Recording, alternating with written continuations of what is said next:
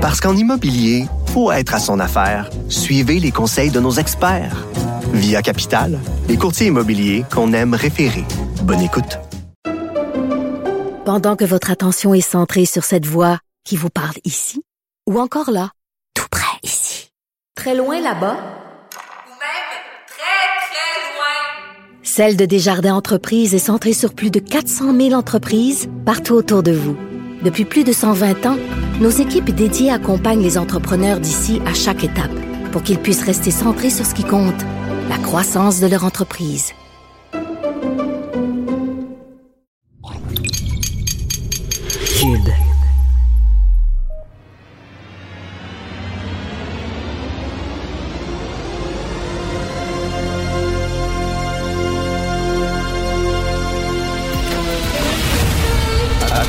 Attention, cette émission est laissée à la discrétion de l'auditeur.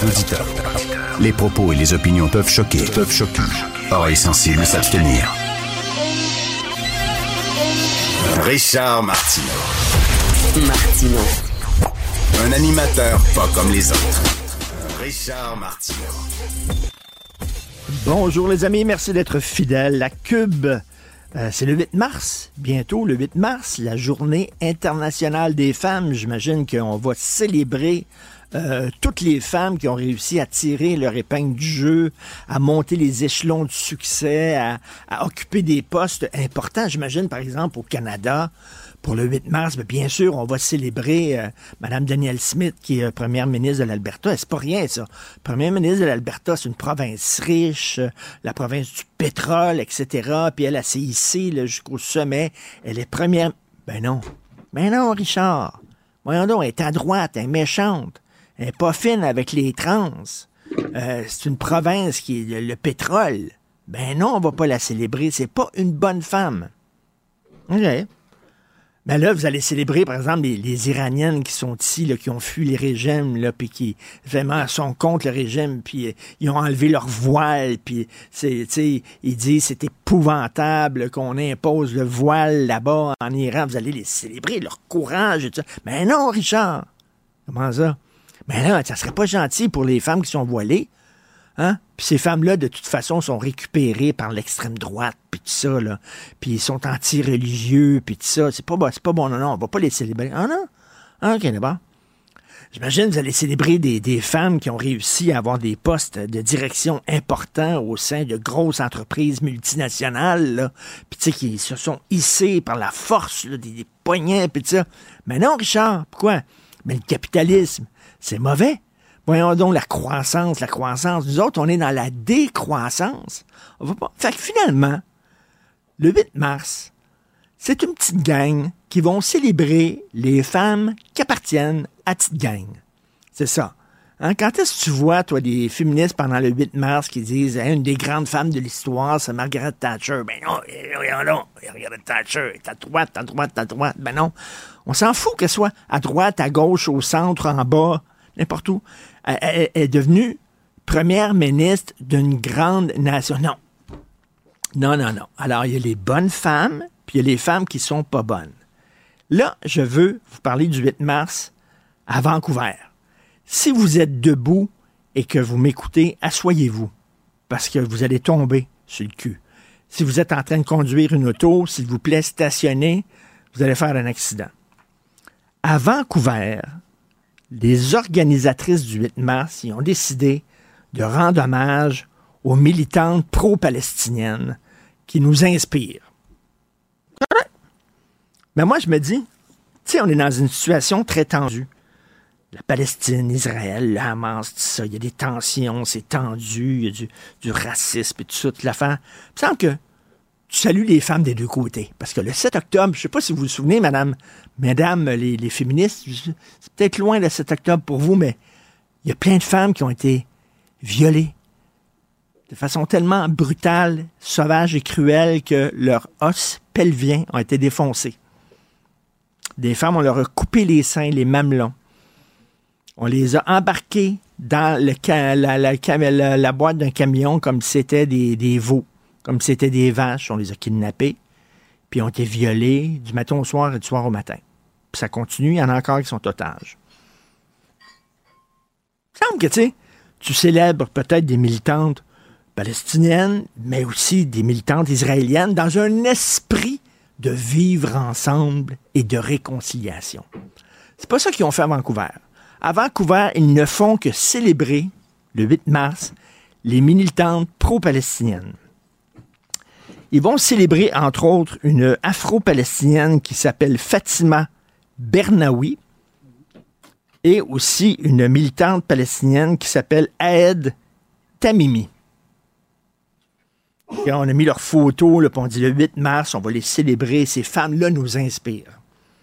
Fatima Bernawi, en octobre 67, a mis une bombe dans un cinéma à Jérusalem. Elle a fait sauter le cinéma. Elle est arrêtée et ses actions ont été saluées par Yasser Arafat. C'est une terroriste. Elle a crissé une bombe dans un cinéma où il y avait peut-être des hommes, des femmes, des enfants. Elle a mis le bombe là-dedans. On va la célébrer. Personne inspirante. Aed Tamimi.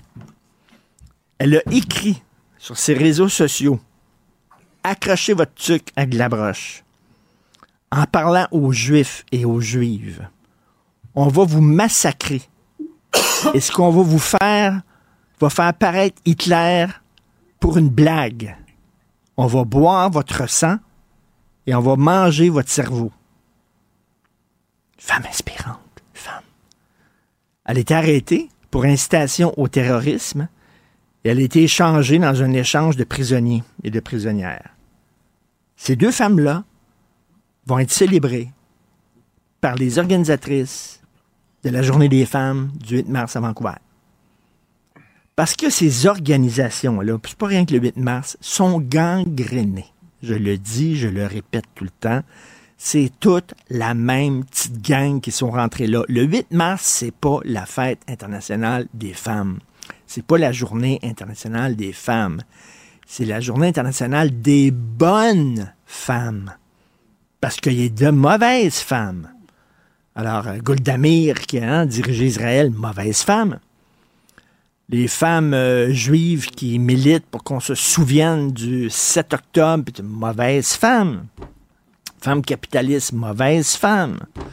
Mettons, s'il y a une femme qui dirige un service de police au Canada, ben non, la police. Nous autres, on est defend the police, defend the police. C'est pas bon, les femmes policières. Alors voilà. Ils ne font que défendre certaines femmes et les bonnes femmes. Contestation de la loi euh, sur la laïcité, hein, on en a beaucoup parlé euh, tantôt. Euh, Mathieu en a parlé avec Emmanuel Latraverse. donc, il y a un des juges, on apprend Patrick Belrose, il y a trois juges de la Cour d'appel du Québec qui vont se prononcer. Il y a un des juges qui a déjà dit clairement qu'il était contre la clause dérogatoire. La clause dérogatoire est au cœur même de la loi 21.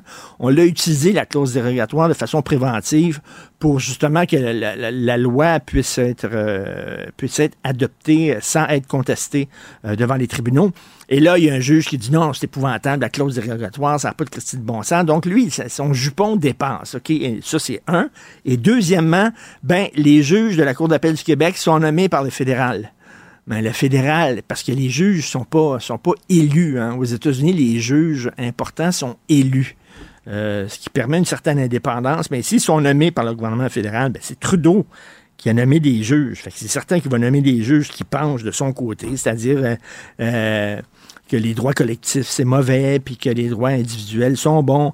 Et là, il y a Patrick Taillon, qui est professeur de droit constitutionnel, qui dit dans le Journal de Montréal, ben, il dit ça, c'est comme si, mettons, je sais pas, il y a, un match entre les Canadiens et les Bruins, puis c'est les Bruins qui choisissent l'arbitre qui va arbitrer. Il est choisi par une des parties. Ça n'a pas de Christie de bon sens. On a hâte de voir la décision demain, mais déjà, déjà, je trouve que ça sent mauvais. Parce qu'en immobilier, faut être à son affaire. Suivez les conseils de nos experts. Via Capital, les courtiers immobiliers qu'on aime référer. Bonne écoute. Pendant que votre attention est centrée sur cette voix qui vous parle ici, ou encore là, tout près ici, très loin là-bas, Celle de Desjardins Entreprises est centrée sur plus de 400 000 entreprises partout autour de vous. Depuis plus de 120 ans, nos équipes dédiées accompagnent les entrepreneurs d'ici à chaque étape pour qu'ils puissent rester centrés sur ce qui compte, la croissance de leur entreprise. On est en train de virer fou, là. Mathieu Bocoté. Les règles, c'est pour le citoyen ordinaire, la volaille consentante qu'on peut plumer en toutes circonstances.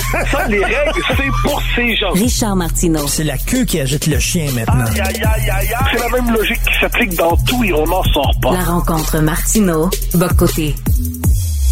Mathieu, tu veux me parler de Mary Poppins? Ah oui. C'est ton, c'est ton film préféré, quoi? Non, pas spécialement parce qu'il n'y a pas Chuck Norris dedans. Mais, euh, mais cela dit, c'est une info qui nous vient de Grande-Bretagne. Donc, venait le temps, par les, les- l'instance de classement des films, hein, c'est-à-dire général, 16 ans et plus, 18 ans et plus, 13 ans et plus, bon, propos orduriers, sexe, violence, euh, de requalifier Mary Poppins. Pourquoi? Ben, et qui est passé du statut général, donc euh, tout le monde peut le voir, à avec surveillance parentale. Pourquoi? Mary Poppins? Parce Ah, je sais pourquoi. Parce que quand ah. elle lève dans les airs, quand elle lève dans les airs, tu peux voir en dessous de sa jupe, puis tu vois ses petites culottes. C'est pour ça, non? Si c'était ça, au moins. Eh ben non. Eh ben non, on n'a pas, tous les plaisirs ne sont pas de ce monde. Non. Pourquoi? Parce qu'on y trouve un vocabulaire euh, apparemment discriminatoire à l'endroit de certaines catégories de personnes racisées. Donc, pour Ah, éviter que les enfants ne soient confrontés au vocabulaire discriminatoire contre les racisés, entre guillemets, eh bien, il faut désormais encadrer le film davantage sous le signe de la surveillance parentale jusqu'à ce que dans quelques années, j'en suis certain, on propose de remonter le film et de couper les scènes qui peuvent causer problème, comme on a déjà entrepris de réécrire des livres, notamment ceux de Roald Dahl, qui causaient problème parce qu'il y avait des mots qui pouvaient heurter certaines minorités. Donc, c'est le principe de la réécriture. Dans ce cas-là, on est à la première étape. On dit parce que c'est des propos à propos de, de personnes, euh, donc des personnes, des Africains, euh, qui étaient quali- qualifiés de manière euh, non agréable. On s'entend, la ça, question parce que, pas là. parce que dans Mary Poppins, si vous vous souvenez, il y a des gens qui euh, nettoient les cheminées, Voilà, les ramoneurs, OK? Puis euh, le personnage du ramoneur, bien sûr, quand tu ramones, tu as le visage tout noir de suie.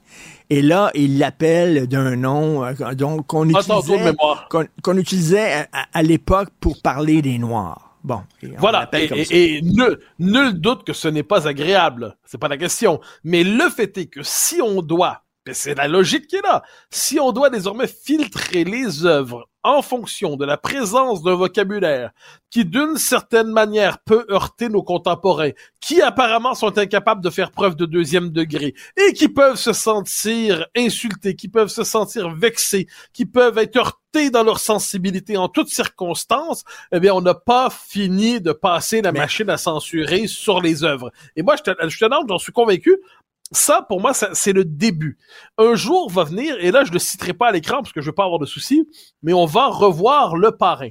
Et quand on va revoir le parrain, on va constater qu'il y a des conversations qui sont pas particulièrement euh, agréables à l'oreille de nos contemporains, que, euh, des scènes qui, qui peuvent choquer à la rigueur. il y a- il y a- il y a- euh, écoute, écoute, il y a une scène du parrain, par exemple, où tu as tous les, les clans mafieux qui se réunissent autour d'une table et, et qui décident à qui ils vont vendre la drogue ou non. C'est ça. Ils ont dit, nous autres, on veut pas vendre de la drogue aux Italiens. Nous autres, on va vendre ça aux Noirs parce que de toute façon, ils sont, euh, Hein? ça, ils sont Ben, inférieurs. Ils sont ben, inférieurs. On leur vendra de la drogue. Donc, ben, Ben, c'est comme Richard, ça c'est la scène que j'avais en tête. Bon, ben, c'est comme ça qu'ils pensent aussi dans la mafia. C'est pas, pas des enfants de cœur, c'est pas des curés, la mafia. C'est le même qui pensent, là. Bon. Mais exactement. Moi, c'est la scène que j'avais en tête oui. en disant, puis il utilise un autre mot que noir par ailleurs, qui heurte légitimement les oreilles des uns des autres. Mais le fait est que voulant représenter cette scène avec le vocabulaire de l'époque, avec les préjugés de l'époque, dans le film, c'est comme ça que ça s'exprime. Bon. Mais là, cette espèce de logique, donc s'il faut mettre des cautions parentales chaque fois qu'on a quelque chose qui peut choquer.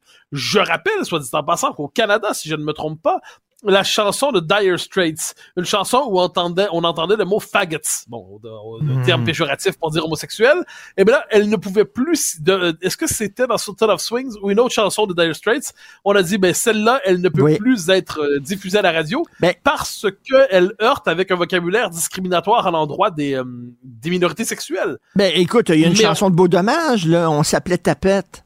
On s'appelait tapette, et puis euh, et- évidemment, et puis il y a aussi chez, chez Brassens, car comme tout, tout euh, car, car comme tout un chacun, j'étais un peu tapette. Ben, ben, encore, on censure Brassens aussi.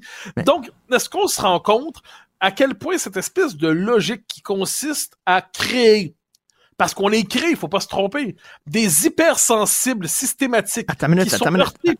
Mais qu'est-ce que- c'est quoi le c'est quoi le lien entre tous ces gens-là? Beau Dommage, Dire Straits, Mary Poppins. C'est quoi le lien? Ils sont tous blancs. Est-ce Ouais, qu'on s'attaque au rap? Est-ce qu'on s'attaque au rap? Ouais. Le Ben- rap, you fucking bitch, you ho, I'm gonna fuck you in the ass, you bitch, money, pis tout ça. Ce n'est que ça. Est-ce qu'on dit quelque chose? Ben non, parce que c'est chanté par des gens racisés. Donc, finalement, leur indignation va selon la race du chanteur et du- de Euh, l'artiste. Et ça va encore plus loin, si je peux me permettre. En France, il y avait un chanteur. Faut dire, moi, le rap, c'est pas vraiment ma religion, donc euh, dire que c'est des chanteurs, je suis pas certain, mais imaginons là. Donc, il s'appelait Nick Conrad. Puis il disait qu'il voulait tuer des bébés blancs, rentrer dans une, euh, je pense, un hôpital, puis flinguer les bébés blancs, puis pas en manquer un, puis les pendre, pendre des bébés blancs, oui. Et là, quand on l'avait confronté, il avait dit oui, mais moi j'étais victime dans la société, j'étais discriminé parce que je suis une minorité. Par ailleurs, on a appris que c'était de mémoire le fils d'un diplomate. Bon, une manière de discriminer dans la vie que d'être fils de diplomate, à moins d'abolir complètement la question sociale. Quoi qu'il en soit, il y avait tout un système euh, de- public d'argumentatif pour dire mais c'est pas vraiment raciste pendre des bébés blancs. Vous comprenez que c'est une métaphore qui veut dire quelque Ah, chose qui est blessé oui. puis dans le fond.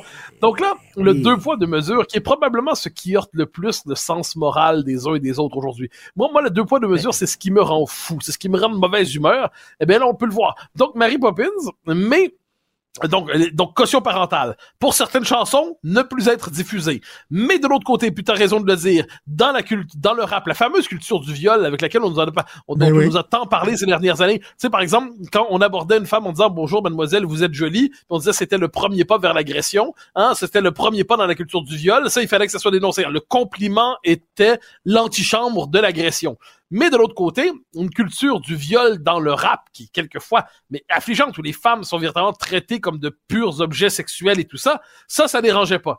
Euh, donc là, à un moment donné, le deux poids, passion- conjugué à la passion de la censure, ça fait une société, disons-le, franchement désagréable. Tout à fait. Et hypocrite, parce que dans le cas de Mary Poppins, euh, il n'y a pas vraiment de censure. On n'a pas enlevé la scène, mais on fait parental guidance. Là, à, à chaque fois que je regarde un film maintenant, euh, avant le film ou avant la série, surtout les séries modernes, contemporaines, attention, il y a des gens qui fument, il y a des gens qui mangent des chips, Ouais. il y a des gens qui se grattent la poche, il y a des gens, je sais pas, n'importe quoi, là, ça n'a pas de bon sens, c'est long de même. Fait que là, il y a, tout le monde s'en fout de ça. Tout le monde s'en fout de ces indications-là. Pensez qu'il y a un parent qui mais- va dire je, je vais pas louer, je vais pas louer Mary Poppins parce que maintenant c'est plus PG, c'est euh, entre autres. Non, mais- non, mais Richard, je suis pas d'accord. C'est ça c'est on, s'en fout, mais le régime, comme je l'appelle, ne s'en fout pas. Puis un jour, il y a des films, par exemple, les films de Depardieu, à cause de ce que l'on sait en ce moment, seront de moins en moins accessibles. Il y a des films qui vont devenir introuvables, sur lesquels on pourra plus mettre la main. Pourquoi? Parce qu'on jugera que, ben, vous savez, dans ce film, là, tu fais référence, je me rappelle, j'avais vu ça aussi dans un film il y a quelques semaines, ou il y a quelques mois, en fait, j'avais fait un blog là-dessus, genre, attention, ce scène contient des films de cigarettes. Ah! C'est terrible. Non, non, puis il mange en plus des hamburgers. Ah, non, puis un hamburger pas vegan, c'est terrifiant. Bon. Alors là, mais, mais le fait est que ça, il faut vraiment nous prendre pour des débiles. Mais cela Oui. dit, cela dit, l'enjeu de tout ça, c'est qu'ils vont, toi, à tôt ou tard, finir par ne plus diffuser ces films, puis on va avoir droit finalement à terme à du bon cinéma de rééducation, puis des séries de rééducation, comme c'est très souvent le cas sur Netflix, où le politiquement il y a, le correct domine tout. Il y a un excellent livre qu'il faut lire, je sais pas si tu l'as lu, qui est remarquable, de Samuel Fitoussi. C'est Woke Fiction. Si tu l'as Oui. pas lu, je, je te dirais non seulement lis-le, mais reçois-le à ton émission. C'est un gars brillant. Et il montre comment le wokisme s'est emparé vraiment de tout le milieu des arts, de la culture, a transformé non seulement bon, les scènes qu'on voit à l'écran, mais le mode de production du cinéma en fonction de la logique victimaire woke telle qu'on la connaît aujourd'hui. Et ça vaut la peine de faire parler de ce livre-là, de faire parler le bonhomme Fitoussi, parce que c'est un gars brillant qui a vraiment, qui nous a permis de comprendre une étape de plus dans la construction de l'idéologie dominante. Et dans le milieu du cinéma, la censure vient des deux côtés, c'est-à-dire euh, le côté idéologique woke euh, qui dit vous n'avez pas le droit de faire ci, faire ça. Et de l'autre côté, de plus en plus de films, les films coûtent très cher maintenant, les films de super-héros, tout ça, ils ont besoin d'avoir des, des capitaux euh, étrangers. De plus en plus de films sont coproduits par la Chine. Puis là, il y a des films qui ont été euh, censurés parce que les Chinois ont dit non, non, non, nous autres, on veut pas ce genre de scène-là. Euh, donc, t'as aussi une censure qui provient du capital, finalement. Là, tu là. Ah, mais bien sûr, non, mais, ah, mais mais l'accouplement du capitalisme et du wokisme, c'est ce qu'il y a de pire. hein. Euh, parce que le wokisme passe normalement par l'université, par la bureaucratie, mais il y a aussi le capitalisme woke. Anne de Guigny a écrit un bon livre là-dessus il y a deux ans, je pense.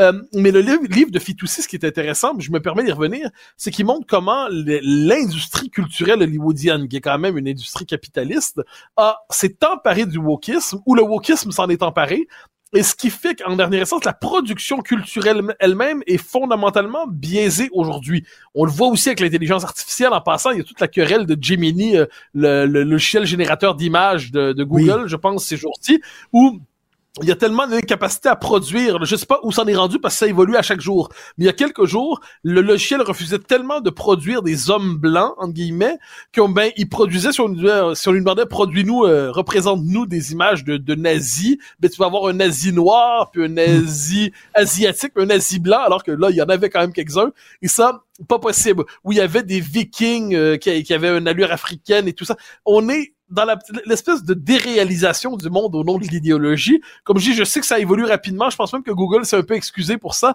Mais sur le fond des choses, le réel est chassé. La, l'art sert à falsifier la réalité. Puis au final, tout ça est très endormant et révoltant tout à la fois. Et tu sais, on veut aussi euh, combattre les discours haineux et il y a une loi qui a été adoptée cette semaine au Canada pour combattre Ah. les discours haineux sur Internet. Et là, la section 13 de cette loi-là, je lis ça dans le National Post euh, aujourd'hui, la section 13 dit euh, il est discriminatoire de communiquer euh, des discours haineux par les moyens d'Internet ou n'importe quel autre moyen de télécommunication parce que les discours haineux fomentent la détestation et etc., etc.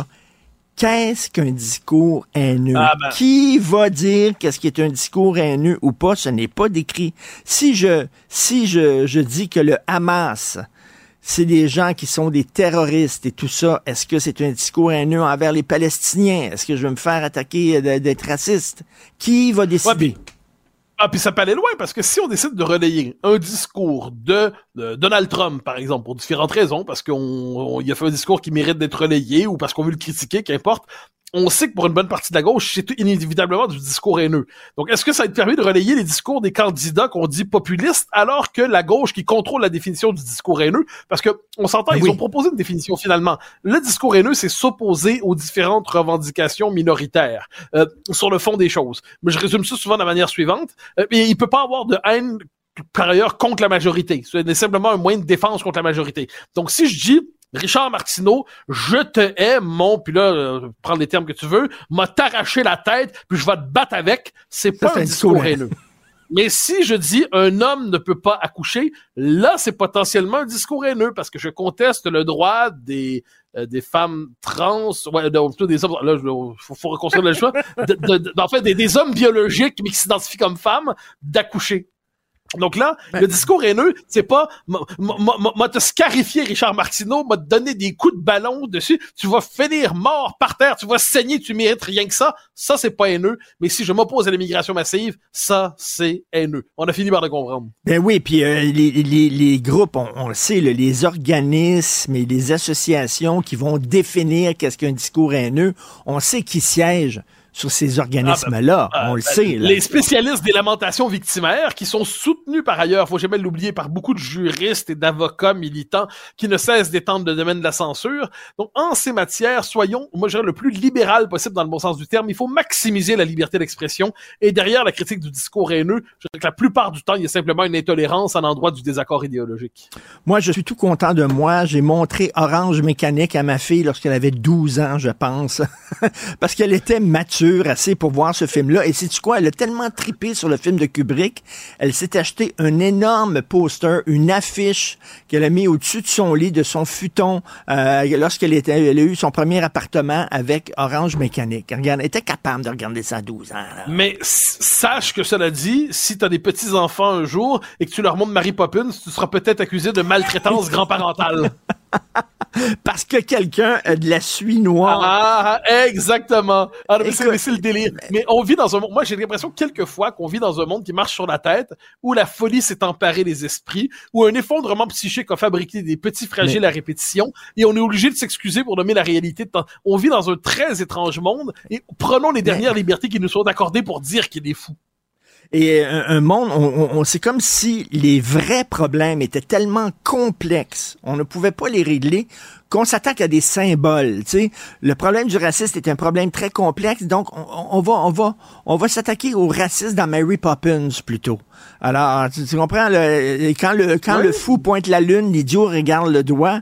Ben, eux autres, ils regardent le doigt plutôt de, de regarder la lune puis de changer les problèmes, les vrais problèmes. Donc, Oui, puis si on veut s'intéresser au racisme au Québec, je vous invite, un beau sujet depuis une semaine avec notre ami Lisée, hein, le racisme anti-québécois. Reste à voir si les antiracistes professionnels et militants euh, vont trouver le moyen de s'intéresser à ce racisme-là ou s'ils vont le congédier.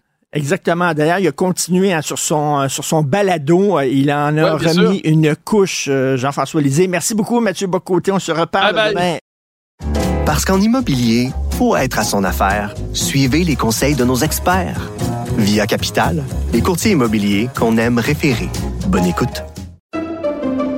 Pendant que votre attention est centrée sur vos urgences du matin, vos réunions d'affaires du midi, votre retour à la maison ou votre emploi du soir, celle de Desjardins Entreprises est centrée sur plus de 400 000 entreprises à toute heure du jour. Grâce à notre connaissance des secteurs d'activité et à notre accompagnement spécialisé, nous aidons les entrepreneurs à relever chaque défi pour qu'ils puissent rester centrés sur ce qui compte, le développement de leur entreprise.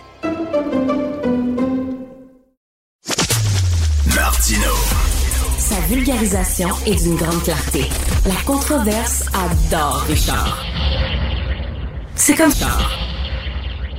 C'est comme ça. 9h30, Richard Martineau est avec nous. On le retrouve à Cube Radio. Salut Richard. Salut Jean-François. Il va y avoir une consultation pour la mobilité à Québec, c'est-à-dire Ouais. le troisième lien. Ouais. As-tu déjà vu le film Betrayal? Bon, du cinéma là-dedans. Betrayal. du cinéma. Regarde bien ça. C'est un film, une histoire d'amour qui est, c'est sorti en 83 sur les écrans. Suis-moi. On suit l'histoire d'un couple, mais à l'envers. Ça commence, le couple se sépare. OK, OK. ouais. Après ça, tu remontes trois ans en arrière, puis là, le couple se chicane. OK. Tu remontes trois ans en arrière, le couple vit un parfait amour, puis tu remontes trois ans en arrière, ils se rencontrent. OK. Ben là, c'est ça qui arrive avec le ça. troisième lien. On a dit, on a commencé par la fin. On a dit, on va faire le plus gros tunnel au monde, un trou, là, t'as jamais vu un trou de même. Un trou, mon gars, là. La machine pour creuser ce trou-là, elle n'existe même pas, il va falloir l'inventer. Un, giga, un giga trou. Après ça, on dit, bah, ça va être deux tubes. On connaît deux tubes, les autos, puis le transport commun. Après ça, on dit, ça va être un tube, le transport commun. Après ça, il n'y a pas de troisième lien. Après ça, il y a Puis pas de là, tube. Hmm. on va consulter le monde. C'est comme, c'est comme Ouais. le film Betrayal. Ça comprends. commence par la fin, puis ça Ouais. finit par le commencement. Ouais. Et là, en plus, c'est une consultation en ligne seulement. C'est pas une vraie consultation. Là. Ouais. Ça, c'est rien que pour montrer. Les gens qui disent, là, il est mort, le troisième lien. C'est rien, c'est rien pour dire, non, non, regardez le cadavre, là. Le petit doigt, il bouge, là. Il va avoir une consultation en, en, en ligne. It's alive! It's alive! Alors, Ça, c'est un autre film, par exemple, It's Alive. Pas ça, c'est un autre film. Hey, on, on, on est jamais très loin du monde du cinéma avec toi. Non, Hey, jamais. Plus de 40% des sous-ministres viennent du privé et semble-t-il qu'ils ont besoin d'un coach pour faire leur travail correctement. Ben oui, parce que, écoute, eux autres, ils arrivent du privé, puis le privé, ça fonctionne comme ça, puis là, ils rentrent dans la maison des fous. Puis là, il faut leur apprendre comment... Là, il y a une coach qui va les prendre par la main, elle, va les aider à cheminer. D'après moi, elle va leur faire comme un plan de l'organigramme en Lego. Tu comprends-tu? Elle va leur montrer ça en Lego pour qu'ils puissent cheminer là-dedans. Et la question que je me pose, hey, écoute, là, tu, tu regardes ça, là, 40% des sous-ministres qui viennent du privé. Fait que finalement, on dit aux fonctionnaires, vous êtes bons, mais quand c'est le temps d'être des hauts fonctionnaires, vous n'êtes pas bons. On va aller le prendre dans le privé. Donc, si vous prenez dans le privé, c'est parce que la fonction publique est pas super bonne. Fait que pourquoi on a autant de fonctionnaires d'ailleurs? Écoute, regarde ça, là. Daniel Paré, lui, c'est le patron des sous-ministres en santé. Fait que as le ministre de la Santé qui est M. Dubé. Daniel Paré, c'est le patron des sous-ministres. Et en dessous de lui, il y a 14 sous-ministres, dont 9 proviennent du privé. Et ça, on est allé les chercher au privé. Les autres sont sous contrat. Et là, c'est ça, je me demande, pourquoi si le privé, c'est si bon que ça, le privé, puis c'est meilleur de la fonction publique, ben, Christy, de- donnons, donnons tout au privé alors. Et ça, c'est vraiment, depuis, depuis que le Go est arrivé, il y a beaucoup, beaucoup de contrats qui sont donnés au privé comme ça. On a des machines énormes. Et est-ce que ça marche plus mieux sur le terrain? Pas vraiment mieux. Et là, il y a des gens qui disent, le problème avec euh, ça, des sous-ministres au privé, c'est que quand le sous-ministre fait partie de la machine, puis il y, a une- il y a- il y a une certitude d'avoir son emploi, une sécurité d'emploi, si le ministre arrive avec une idée, puis le sous-ministre l'aime pas, le sous-ministre va dire ton idée est pas bonne, puis il aura pas peur de perdre sa job. ok? Ouais, ouais, ouais. Tandis que là, un sous-ministre du privé qui est sous contrat, si tu affrontes ton ministre, peut-être qu'il va dire eh ben là, j'aime pas ça être affronté, fait que je je veux pas reconduire ton contrat. Bref, mais en tout cas, comment ça se fait qu'on prend autant de gens dans le Est-ce qu'ils sont meilleurs que dans la fonction publique? La question se pose. Eh oui, absolument. Par ailleurs, euh, tu te poses une autre question que beaucoup de gens se posent. Les Kings de Los Angeles, s'ils vont jouer à Salt Lake City gratuitement, pourquoi il faut payer pour les avoir à Québec? Moi, j'imagine les discussions qu'il y a eu là, quand ils ont pris la décision. là.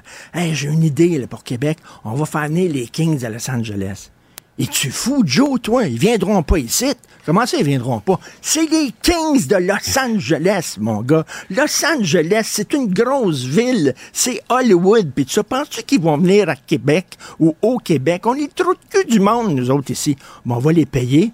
OK, mais là, écoute, les payer. On va leur donner un million. T'es-tu fou, un million? C'est les Kings de Los Angeles, toi, là. Pour les attirer, ça prend plus. On va leur donner 7 millions. OK, on leur donne 7 millions pour qu'ils viennent. Après ça, on se demande pourquoi les gens qui arrivent au Québec et nous trouvent losers. On paye le monde pour qu'ils viennent ici. Alors qu'ils vont en Salt Lake gratuitement. Ça, c'est le gars qui dit, moi, là, je, je- paye des, je paye des filles pour qu'ils sortent avec moi. Mais comment ça, tu payes des filles? T'es beau, t'es, quand même une, de l'allure, t'es propre de ta personne et tout ça. Oh non, non, ils m'aimeraient pas sinon. Non, il faut que je les paye. pour On est comme ça, on paye les gens pour qu'ils soient amis. là. Alors, on, on, on, on s'imaginait pas que les Kings de Los Angeles pouvaient venir à Québec Ouais. gratuitement. Non, non, non. Il fallait leur donner 7 millions. Et là, on se rend compte, ben non, finalement, ils vont dans d'autres villes gratuitement. Ben oui, et là, Écoute, c'est, on peut pourquoi plus on leur a donné le- cet argent-là? dans le, dans le tube. Là, c'est, trop tard. C'est, Ben promis. hein. finalement, dire à quelqu'un, ouh, finalement, on a décidé de te payer, puis euh, on, on a pensé, non, non, tu vas venir gratuit. Ben oui, toi, un fou d'une poche, tu sais. Mais c'est vraiment, je trouve que ça fait vraiment ça, qu'on est rendu à payer des multinationales pour qu'elles s'installent ici, ou pour- Ouais. parce qu'on dit, ben, non, juste nous autres, c'est pas assez, il faut leur donner de l'argent. Toujours difficile à justifier, même si j'entends les arguments qu'à Salt Lake City, ça a l'air qu'ils ils- ne font que passer, ils couchent même pas un soir, ils vont rester plusieurs soirs à Québec, jouer deux matchs. Mais en même temps, euh, toute comparaison est boiteuse. C'est beau, Québec, voyons donc. Merci. Hey Richard, bonne journée. Parce qu'en immobilier, faut être à son affaire. Suivez les conseils de nos experts. Via Capital, les courtiers immobiliers qu'on aime référer. Bonne écoute. Pendant que votre attention est centrée sur cette voix qui vous parle ici, ou encore là, tout près ici, très loin là-bas, Ou même très, très loin. Celle de Desjardins Entreprises est centrée sur plus de 400 000 entreprises partout autour de vous. Depuis plus de 120 ans, nos équipes dédiées accompagnent les entrepreneurs d'ici à chaque étape pour qu'ils puissent rester centrés sur ce qui compte, la croissance de leur entreprise. Martino. Pour l'instant, nos avocats nous disent que tout est beau.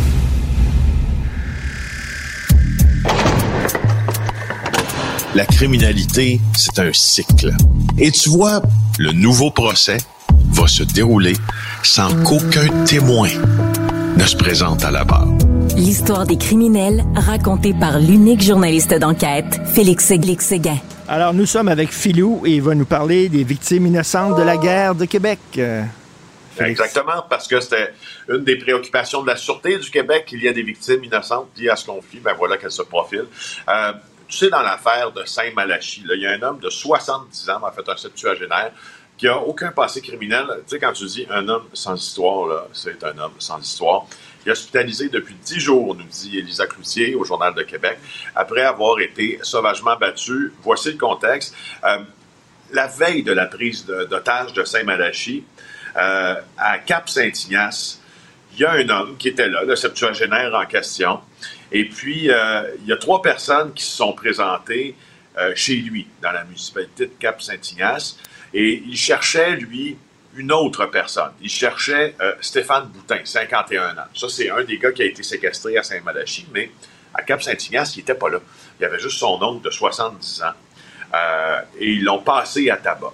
Ça a été extrêmement violent. Quand je te disais toujours hospitalisé, c'est parce qu'il a été roué de coups sans aucune raison. Euh, et puis, euh, et, et- et puis ça l'a laissé, là, ça l'a laissé euh, gravement, gravement atteint.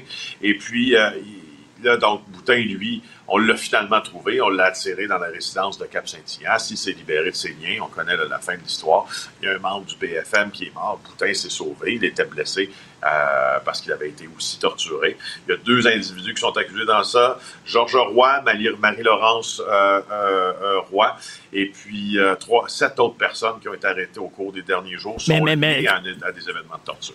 Mais cet homme-là, là, qui avait rien à se reprocher, tout ça, c'est quoi? On s'est trompé d'individu? Erreur sur la personne? Ben, il faisait partie de la famille de Serge Boutin. Serge Boutin, là, c'est celui qui a été séquestré à Saint-Malachie. Oui, oui. L'oncle de Serge Boutin, c'est lui qui était à Cap-Saint-Ignace. Donc, on allait chercher les criminels, tentaient d'aller trouver Serge Boutin. Serge Boutin, Serge Boutin n'était pas là.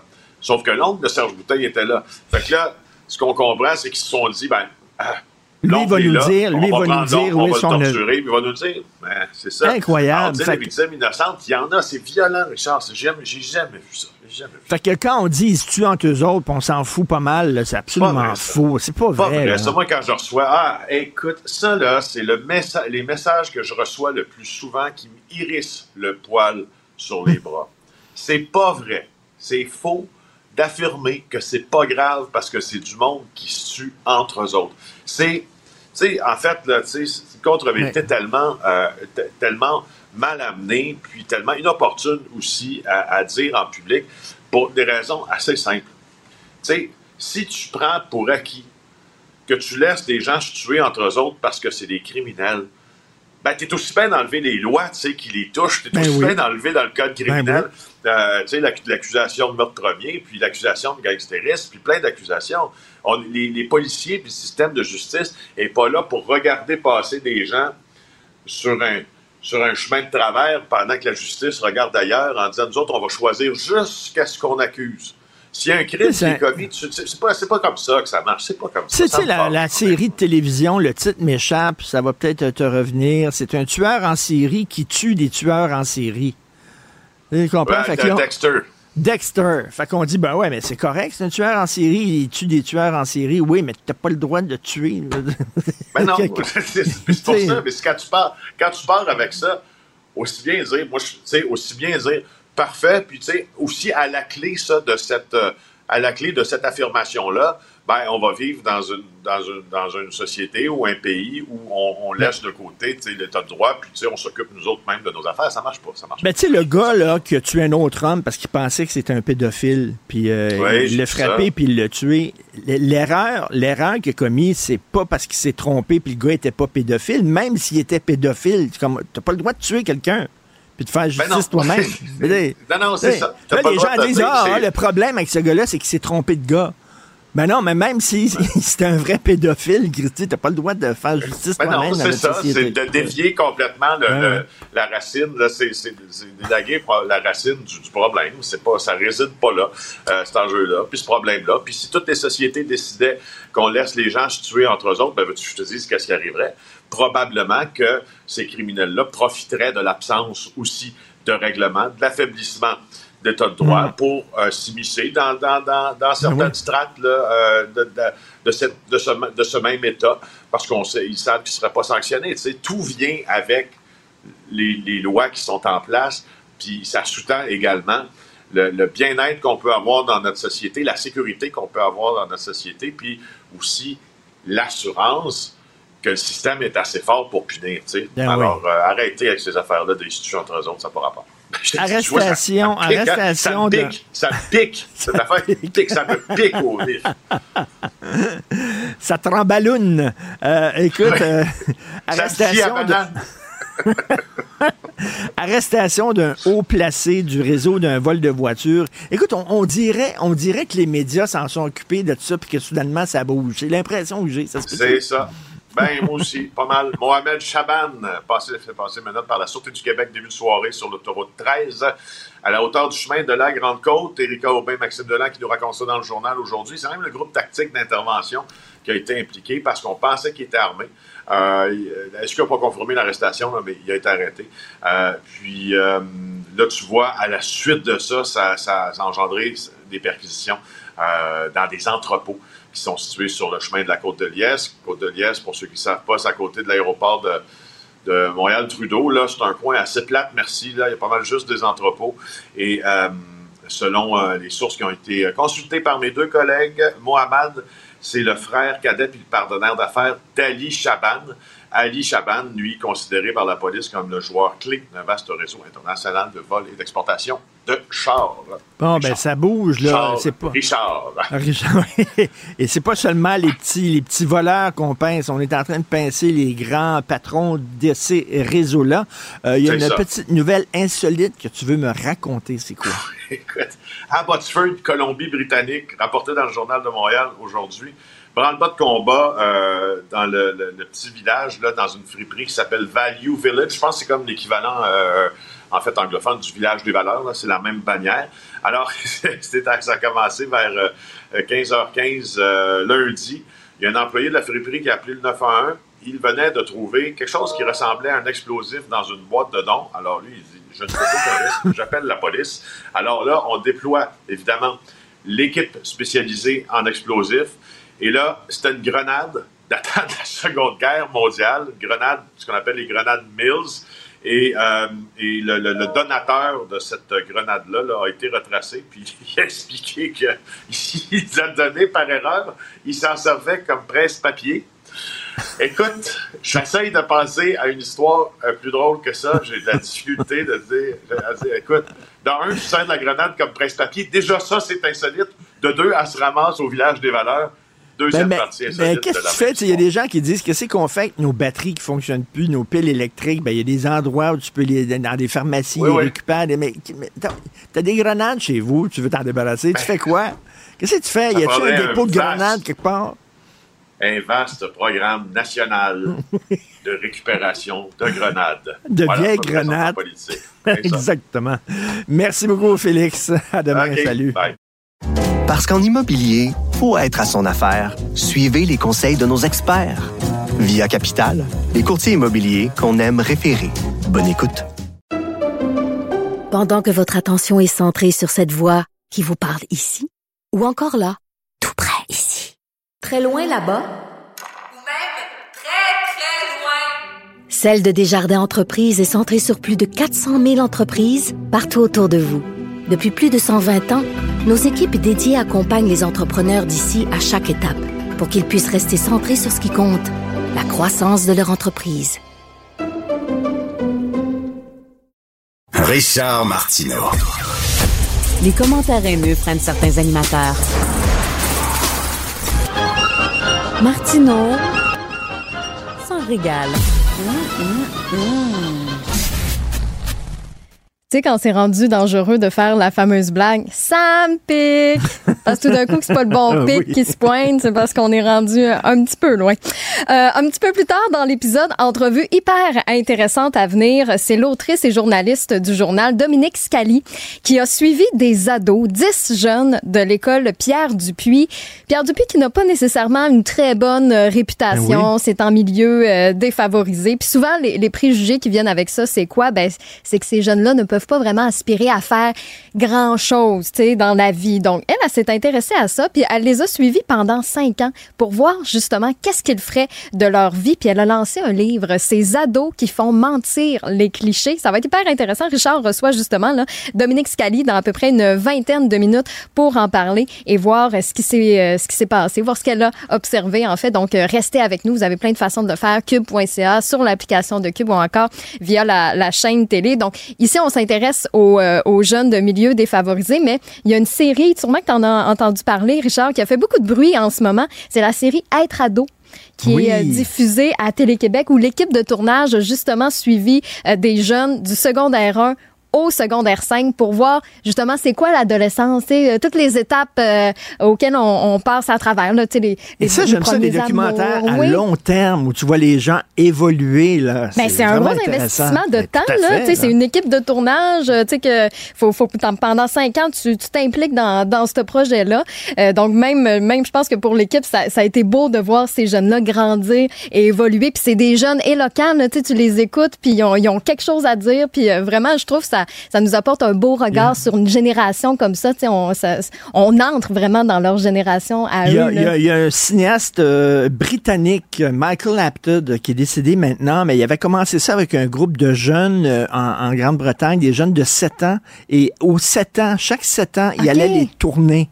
Donc, on les a vus à 7, 14, 14, 21. 21. Ils, ils ont dans la soixantaine aujourd'hui. Parce qu'il y a- quelqu'un qui a repris la relève. Wow. Et ils sont dans la soixantaine. Et le- tu vois, tous ces films-là, c'est hallucinant. Ah, ça c'est doit. incroyable. Mon Dieu, mais c'est- des beaux parcours de Oui, vie, justement, de, suivre ça. Donc, en tout cas, si ça vous intéresse, la série euh, Être ado, vraiment une bonne série à voir euh, sur euh, Télé-Québec. Puis, tu sais, parlant des jeunes, ben là, c'est la, la relâche pour certains établissements cette semaine. Pour d'autres, la plupart, en fait, c'est euh, la semaine prochaine. Et moi, il y a quelque chose qui me tanne, puis c'est la tarification dynamique. Parce que tout coûte plus cher hein, pendant la relâche. Là, tu veux aller euh, faire Oui, du ski, par ben oui. exemple évidemment qui grimpe les prix. Mais là, il y a une petite nouvelle insolite, justement. Là, c'est la chaîne de restauration rapide Wendy's qui se lance dans la tarification dynamique. Parce que, hein, me semble qu'un burger, pourquoi c'est juste un simple burger? S'il y, a- il y a une demande plus grande pour un burger en Ben, particulier, ils vont grimper les prix. Il appelle ça Ouais. la tarification dynamique. Oui. Parce que là, Oh, mon c'est hyper populaire, donc hein, on c'est va comme, vendre plus cher, mais Comme les le gens qui mettent euh, leur argent euh, dans, les, euh, dans les paradis fiscaux, ils appellent ça de la comptabilité créative. C'est beau, hein? Avec on, des, on- des beaux on mots fait de la ça. poésie Ben oui. avec des petits jeux de passe-passe comme ça pour rendre ça plus, plus attrayant. Oui, c'est vrai, Hydro-Québec, ils font aussi la, la tarification dynamique. Moi, là, en tout cas. Déjà qu'on paye assez cher de même bien des affaires, si au moins on pouvait garder un burger pour ce qui est un burger, il me semble que ça serait, euh, ça serait On, de on base. devrait mais- faire ça quand, quand, quand tu animes un show, puis tu vois, là, soudainement, il y a de plus en plus de gens Ouais. qui, qui t'écoutent, ton salaire augmente. Tu Ah, comprends? Et là, oh là, c'est moins bon, ton salaire descend, là, ça, ça augmente, là, ça attend. Un salaire créatif. C'est comme, comme ça qu'on va appeler ça. On a reçu un petit courriel de Gilles Leblanc qui dit Je suis un fidèle auditeur de Cube et j'adore la diversité d'opinions de vos chroniqueurs et invités. Cela nous force à faire travailler notre cerveau et à nous remettre en question. C'est le fun, des beaux commentaires comme ça. Merci beaucoup, Gilles. Merci. N'hésitez pas à nous texter le 1877-827-2346 ou encore nous- pour nous envoyer un courriel. C'est le studio à commercial cube.radio. Parce qu'en immobilier, pour être à son affaire, suivez les conseils de nos experts. Via Capital, les courtiers immobiliers qu'on aime référer. Bonne écoute. Pendant que votre attention est centrée sur cette voix qui vous parle ici, ou encore là, tout près ici, très loin là-bas, Ou même très, très loin. Celle de Desjardins Entreprises est centrée sur plus de 400 000 entreprises partout autour de vous. Depuis plus de 120 ans, nos équipes dédiées accompagnent les entrepreneurs d'ici à chaque étape pour qu'ils puissent rester centrés sur ce qui compte, la croissance de leur entreprise.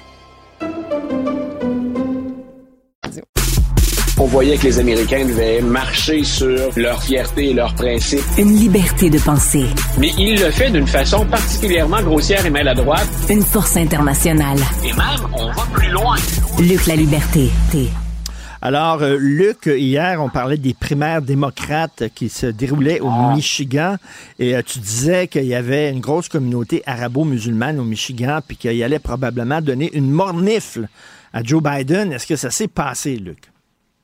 Eh bien, il l'a reçu, la Mornif. Euh, elle est assez sévère. Écoute, quand on regarde les résultats, et c'est long en passant, on n'a pas les chiffres finaux, on n'a pas terminé complètement la, la, la, la compilation des résultats, mais la dernière fois que j'ai regardé ce matin, en, en me rendant au bureau, on était à plus de 100 000 électeurs qui avaient décidé d'inscrire sur leur bulletin de vote autre chose que le nom de Joe Biden ou son lointain rival, Dean Phillips. Ils étaient plus de 100 000 à avoir inscrit, en anglais, c'est uncommitted, hein, finalement, non engagés comme électeurs. Ça, c'est énorme. Ça veut dire qu'on a pris la peine de se déplacer pour dire on ne veut pas voter pour le candidat qui est en avant, M. Biden. Et c'est de ça dont on discutait hier. Il y a là-dedans aussi, il faut, faut, faut nuancer, il y a des jeunes et les autres, c'est cette communauté arabo-musulmane qui a dit à Joe Biden, pour nous, là, ce que vous faites ou ce que vous ne faites pas par rapport à Israël et à la Palestine, euh, ça, nous, c'est prioritaire. Parce qu'il y a des, euh, des membres de l'équipe de Joe Biden qui ont dit, vous savez, ne pas voter pour Biden, c'est faire le jeu de Donald Trump. On On pense pas qu'ils vont aller voter Donald Trump, mais eux ont dit, euh, dans certains cas, je verrai au mois de novembre, je vais peut-être changer d'idée. Les autres ont dit, on s'en fout. Pour nous, cette question-là, elle est primordiale. Vous ne pouvez pas faire fi des droits humains ou ne pas protéger la vie humaine. Et ce que fait Israël, à nos yeux, est injustifié. Donc, c'est un sacré message pour euh, le président Biden qui hier, euh, puis dans une émission de télé, il est revenu à la télé, M. Biden, dans l'émission de, fin de soirée de Seth Meyers. Lui, il a dit, je crois qu'on va en arriver à un cessez-le-feu. Là, on a quelques jours encore, mais je pense qu'on est prêt.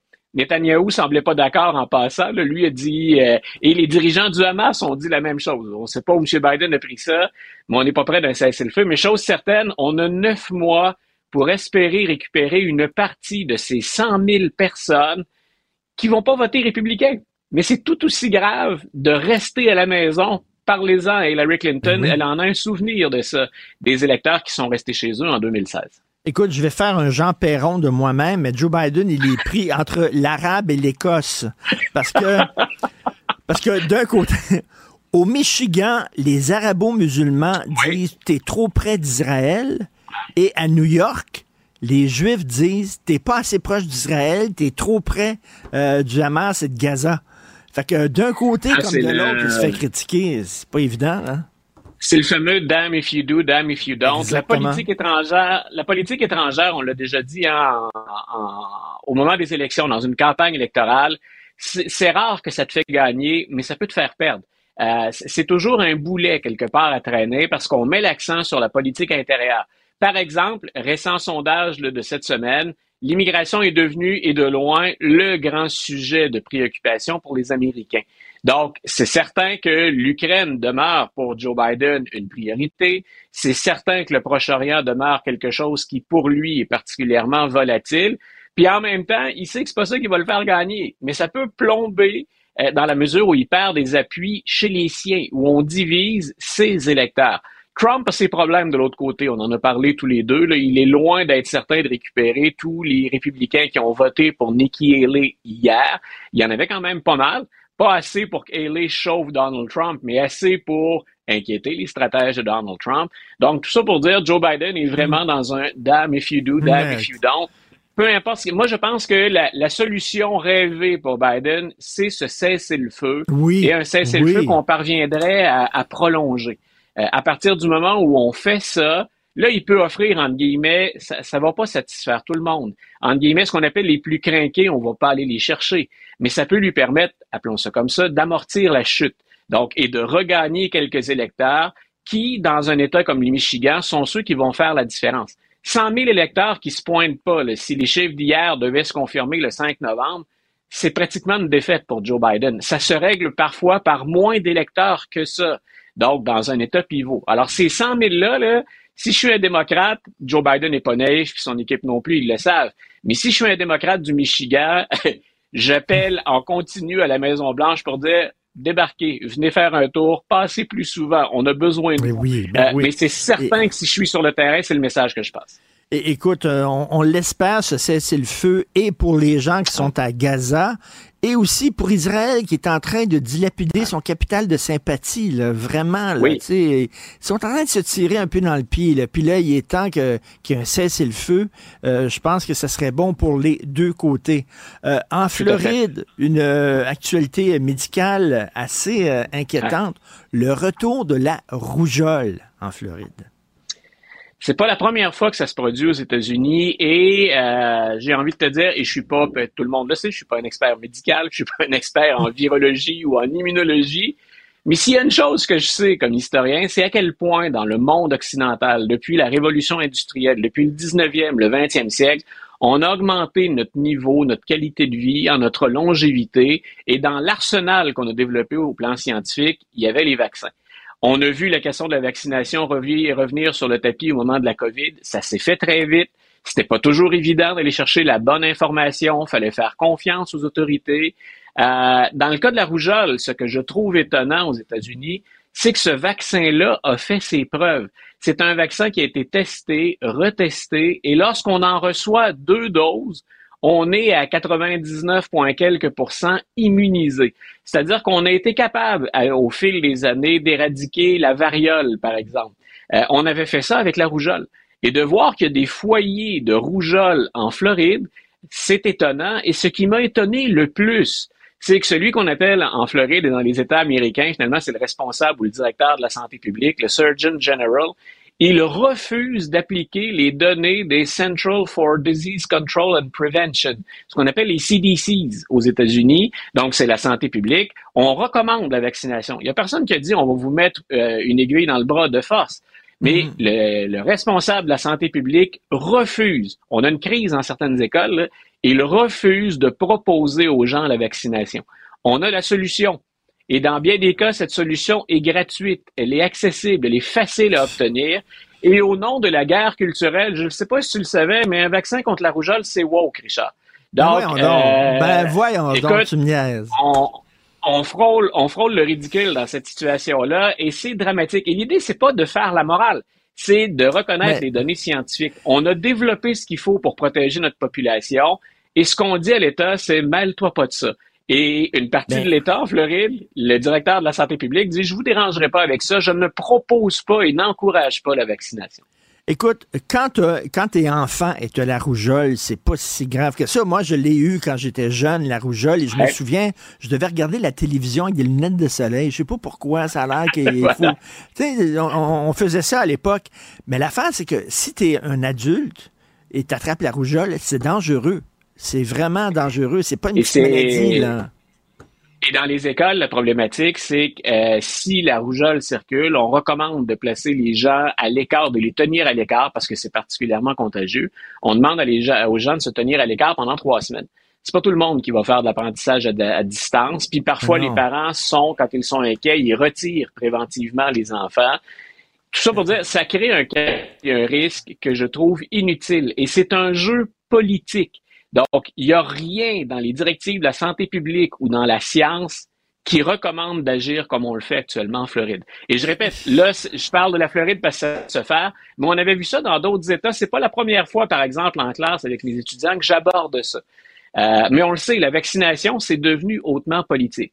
Hein, c'est même chez nous. Quand, euh, mes, mes, deux derniers enfants sont nés, tu aurais dû voir les précautions qu'on prenait de la part d'une infirmière pour dire Là, je suis venu vous parler de vaccination. Et dans ma tête, c'était pourquoi on les prend. Ben c'est, euh, ça a été prouvé scientifiquement, le pas que je suis insouciant, c'est ben, ils ont, j'ai pris mon information, ils ont été testés, le corps médical les recommande, puis allons-y. Mais non, il y a, y a ce, ce doute qui s'est installé à l'égard de l'État, cette idée qu'on a l'impression qu'on joue avec Écoute, je veux pas, je veux absolument pas justifier ça, mais moi, tout le temps, il faut comprendre. Tu sais, par exemple, pourquoi il y a autant de gens qui votent Trump, il faut comprendre qu'est-ce qu'il y a derrière ça. Tu as vu, as vu probablement les documentaires et les mini-séries qu'il y a eu sur la crise de, de l'Oxycontin.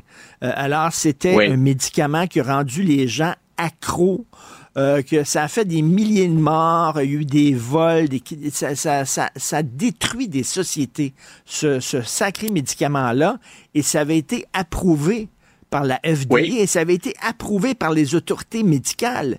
Et là, les gens vont dire, vont dire bon, OK, vous dites que le vaccin, c'est correct, il est approuvé. L'oxycontin, ça a été approuvé par les autorités.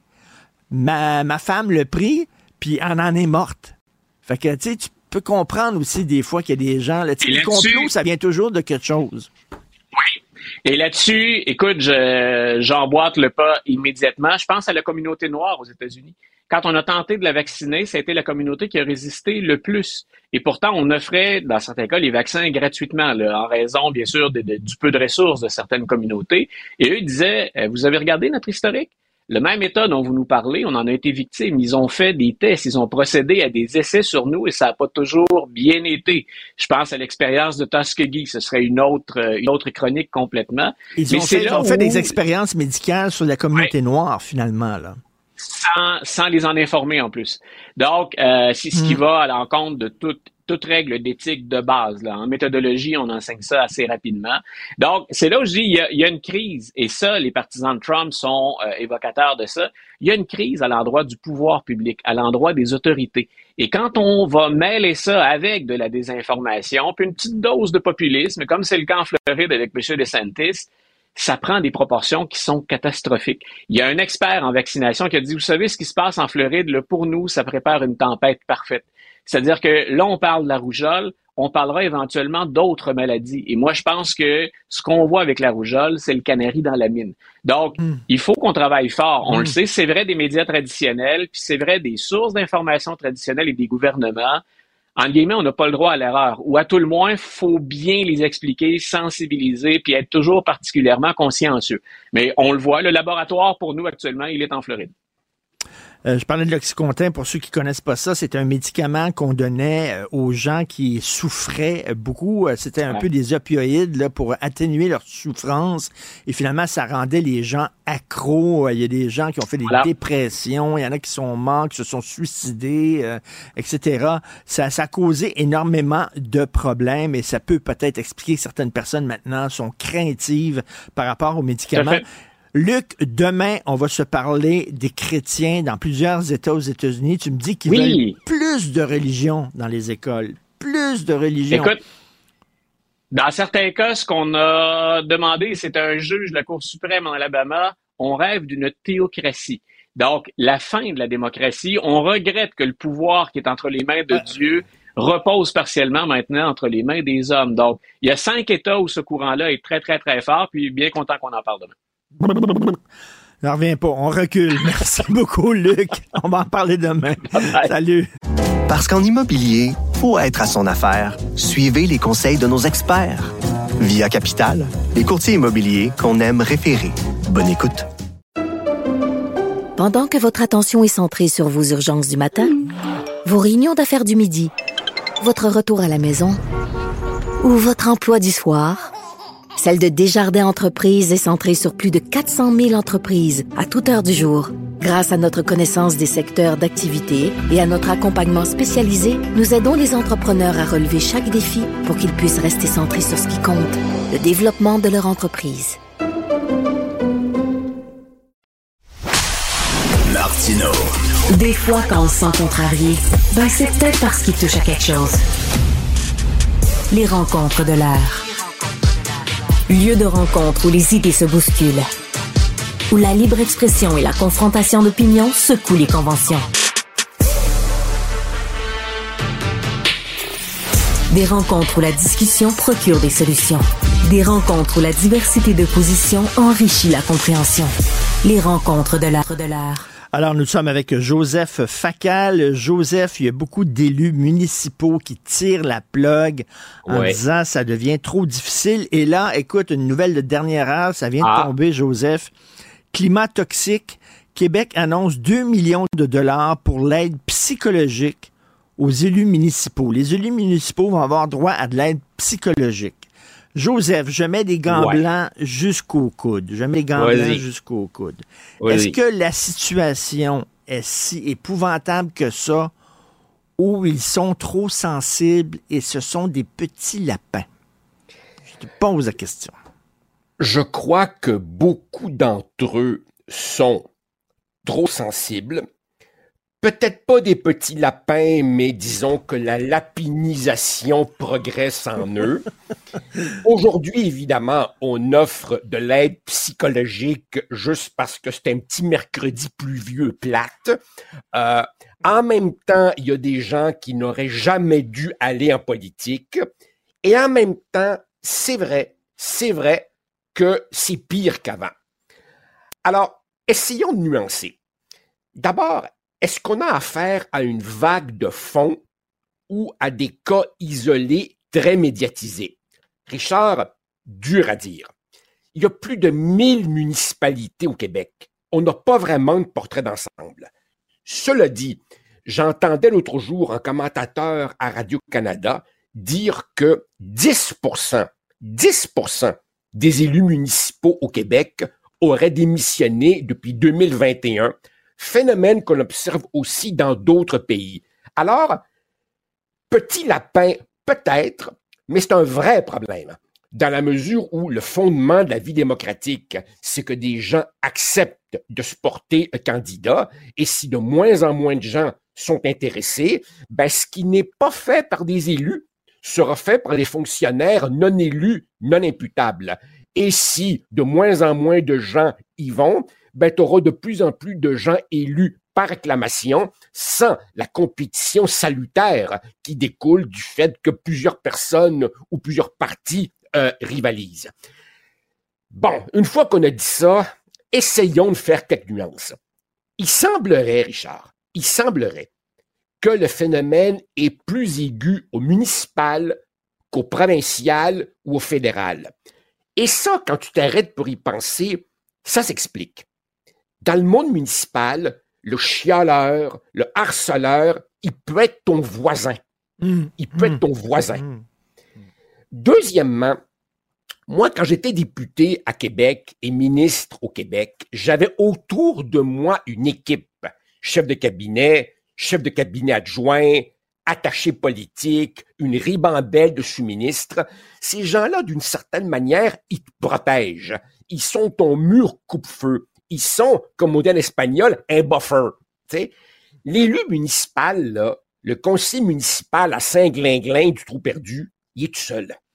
Il est tout seul. Hmm. Il va au conseil municipal, stationne, prend son petit char, Hmm. retourne chez lui, et donc à l'épicerie, il peut rencontrer Hmm. euh, la personne qui lui crie des bêtises. Le harceleur, le quéruleur, il peut s'installer à chaque séance du conseil municipal le lundi. Il n'y a que ça à faire et il peut multiplier Et, excuse-moi, euh, je, je- parenthèse, il fait chier tout le monde d'ailleurs, parce qu'il y a des gens qui vont au conseil municipal en disant, moi, je suis un citoyen, je veux participer à la vie. Euh. Puis là, eh ben, c'est tout le temps M. Tremblay qui était au micro, parce qu'il y a un problème, lui, avec sa clôture. Puis là, il monopolise tout le monde, il fait suer tout le monde, puis il engueule tout le monde à cause de sa crise de clôture. Ça, c'est dans mais- chaque ville et dans chaque village, t'as un, t'as un tweet. Absolument. Mais, mais, mais t'as- pas juste M. Tremblay et, et sa clôture. Les M. Tremblay clôture de ce monde, d'ailleurs, t'as remarqué, ils ont bien du temps libre Mais pour oui. lire les procès-verbaux jusqu'à dans le micro-détail. Mais c'est aussi, c'est aussi le gars avec une problématique de santé mentale qui va te suivre qui va euh, euh, euh, stationner son auto devant chez toi, qui va mettre des bêtises dans ta boîte aux lettres. Donc oui, il y a au niveau municipal une problématique particulière, mais c'est lié aussi, Richard, corrige-moi si je me trompe, mais je te soumets une piste. Il me semble que les municipalités ont plus de responsabilités que jadis. Oui. Je m'explique. Ben oui. Jadis, là, jadis, c'était la Le- patinoire, euh, les poubelles, euh, la bibliothèque municipale. Voilà, c'est ça. Aujourd'hui, les municipalités ont des problématiques d'itinérance, de, de, de, de sans-abri. Euh, Peut-être aussi que euh, le, Intégration des immigrants, euh, logement, toxicomanie, etc. Voilà. Pe- Peut-être aussi que la problématique climatique fait que tu as, des inondations, tu as des glissements de terrain, tu as toutes sortes de problématiques nouvelles et complexes qui contribuent, je crois, à euh, monter les tensions. Et bien entendu, Richard, bien entendu, tu as les réseaux sociaux qui, qui hystérisent Oui, la, la, la vie publique et qui donnent une arme à n'importe qui. Mais en même temps, en même temps, Richard, là, là, c'est ma petite montée de lait d'aujourd'hui. Les élus municipaux ou provinciaux ou fédéraux se servent eux-mêmes des réseaux sociaux pour leur autopromotion. Ben, qui vit par l'épée meurt par oui. l'épée. Et- Et, et- tout et- le temps là-dessus, étonne-toi pas que le boomerang revienne. Bon, Joseph, euh, il y a les insultes sur les médias sociaux, puis il y a M. Tremblay et sa crise de clôture. Mais euh, aussi, ce que je lis dans les reportages qui sont publiés dans le journal sur le monde municipal, c'est que les élus eux-mêmes, ça a l'air sans gueule. Il y a des maires, il y a des mairesses qui sont épouvantables, il y a des oppositions qui, euh, qui s'engueulent et eux-mêmes euh, sont problématiques. Chris- euh, Richard, il, il- il y a Et, là, vraiment, je, je te le dis, je, je, je sors de ma zone de compétences. Il y a une rage beaucoup plus décomplexée que jadis partout. Corrige-moi si je me trompe, mais il y a longtemps, là, dans, dans- dans le temps, dans le temps où toi et moi, on était sur le siège arrière de notre père qui conduisait, est-ce que tu voyais des cas de rage au volant?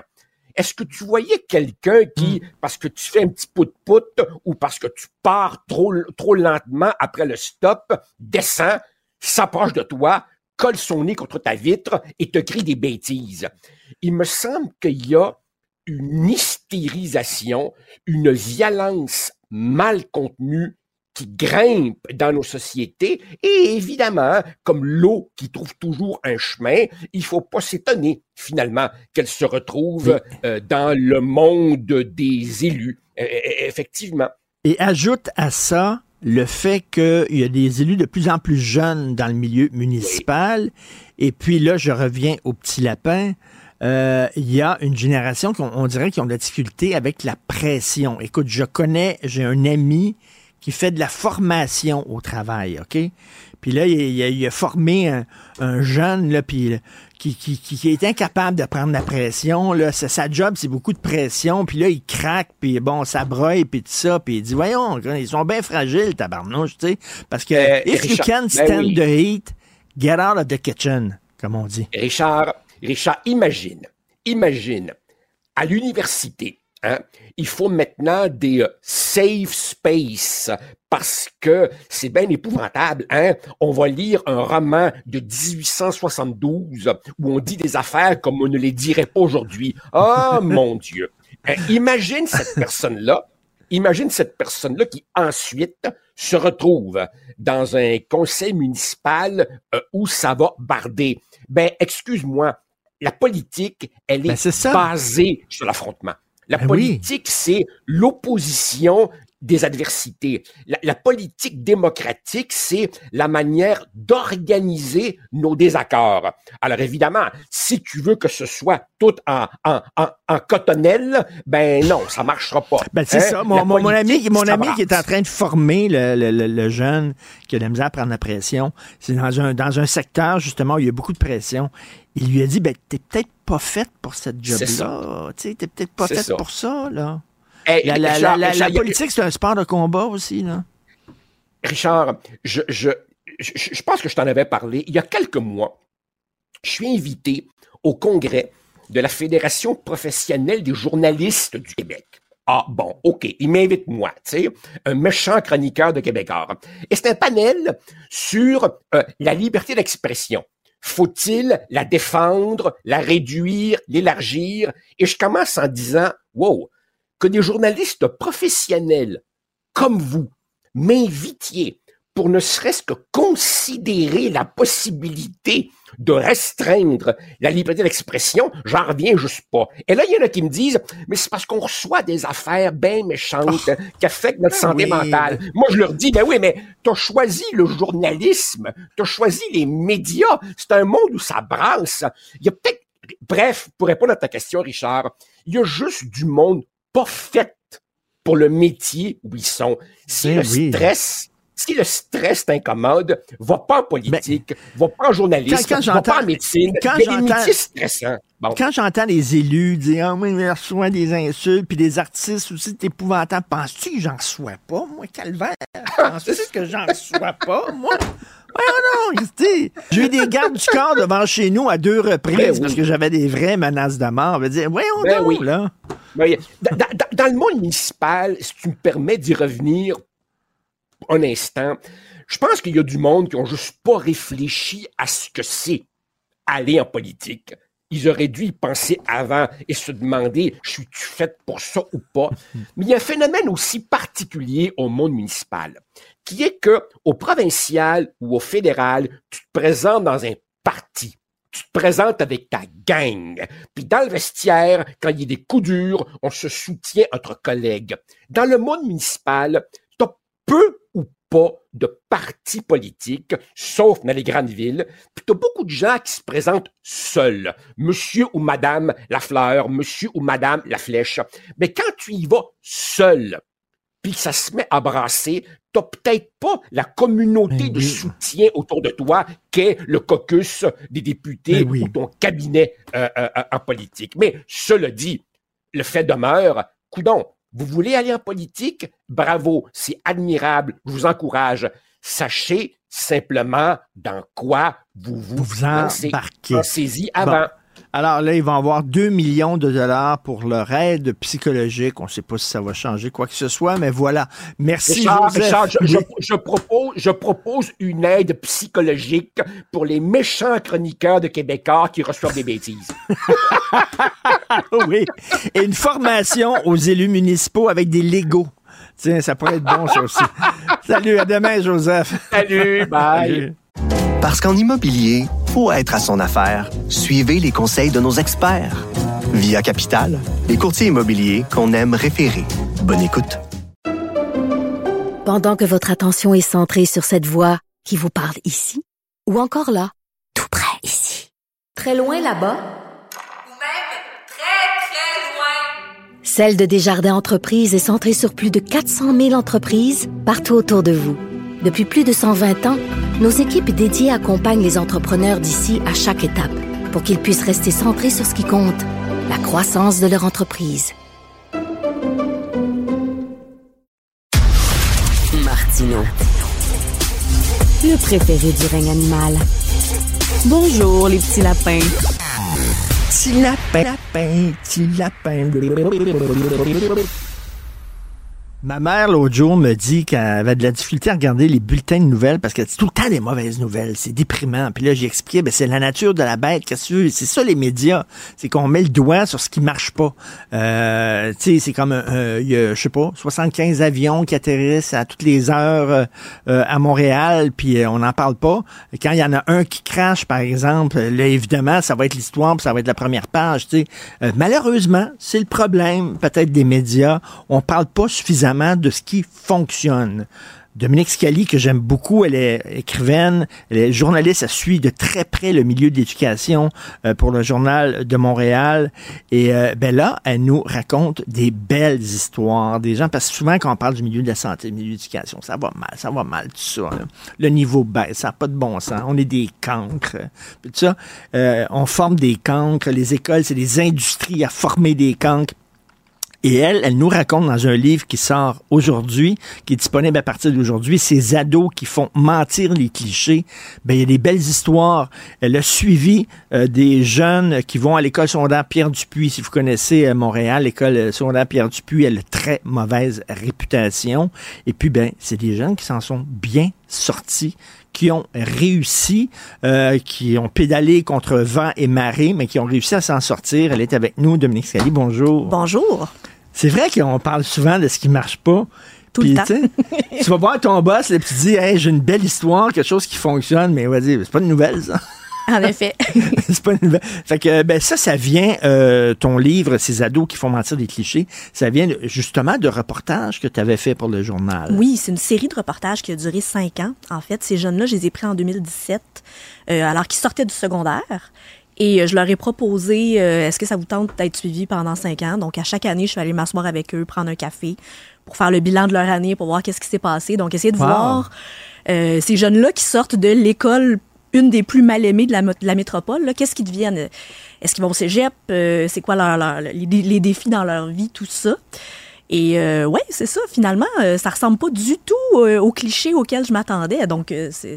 Mais tu vas à l'inverse du palmarès des écoles, hein, parce Ouais. que j'imagine que le, pa- tu sais, sur le palmarès des écoles, l'école secondaire Pierre Dupuis, elle doit pas tirer bien fort. Vraiment Sauf pas, que non. même si t'es pas en haut du palmarès des écoles, il y, a des- y a des belles histoires.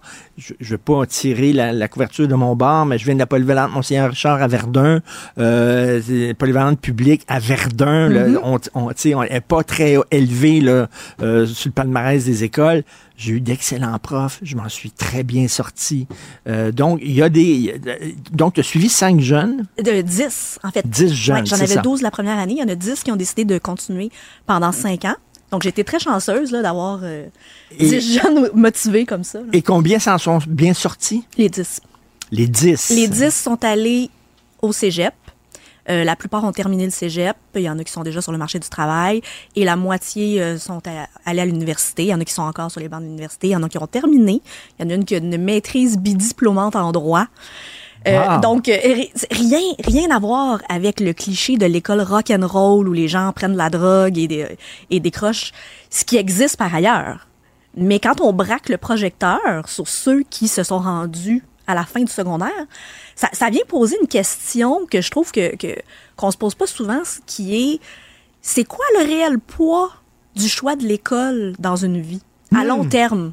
Parce qu'à court terme, c'est super important pour les jeunes qui sont dans ces écoles-là, le choix de l'école.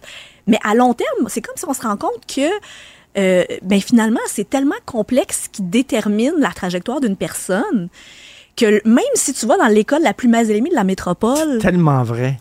C'est tellement vrai parce que, écoute, tu peux envoyer tes enfants dans une école privée, puis ça veut pas dire qu'ils vont bien performer, absolument pas. Euh, tu sais, puis ils peuvent aller dans une école publique et bien performer. Il y a les gens avec qui, euh, le- je veux dire, leurs amis, il y a les, le- sur le prof sur qui tu tombes. Tu peux tomber sur un prof qui est incroyable puis qui t'encourage et tout ça. Et comme tu dis, c'est très complexe.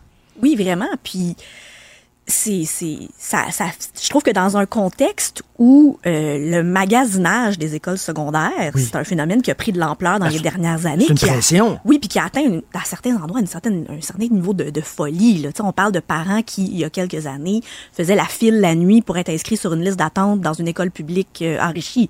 On parle de, de jeunes euh, qui, euh, de parents qui font des pressions sur des profs pour que des jeunes de 11 ans aient des lettres de recommandation. Là. Tu sais, c'est ça, c'est comme s'il y a une espèce de pression pour pour fuir l'école ordinaire, pour Ben, fuir la classe ordinaire. C'est pas pour rien que le, le palmarès des écoles que le journal publie chaque, euh, chaque année, ça marche. Oui. Ça fonctionne. Les gens le consultent parce que où c'est que je vais envoyer mon enfant? C'est ça, il y a Euh, vraiment... C'est un, un outil parmi tant d'autres, mais tu sais, si ton enfant va à l'école de quartier à côté, puis c'est une école publique, ben, peut-être qu'il va réussir aussi. Peut-être, parce que moi, c'est ça, la, la- c'est un peu ça la question à laquelle on répond. Tu sais, c'est qui, c'est qui ces jeunes-là? Qui vont dans des écoles où personne veut aller? Qui sont ces jeunes-là qui n'ont pas magasiné leur école? Finalement, on se rend compte que c'est des gens, tout- des, jeunes tout à fait normaux qui réussissent Ben aussi bien que les autres, même s'il y a des obstacles. Qui, les jeunes nient pas les défauts de Ben, ils, viennent, ils viennent, j'imagine que s'ils vont à l'école euh, secondaire Pierre Dupuis, ce sont des gens qui viennent pas d'un milieu socio-économique favorisé. Là.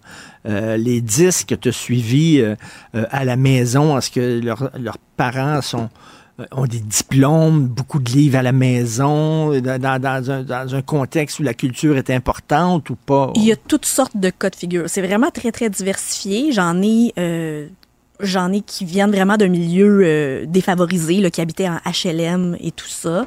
Euh, j'en ai qui euh, viennent d'un milieu plutôt moyen, là, qui, euh, avec des parents qui ont quand même fait un petit peu d'études.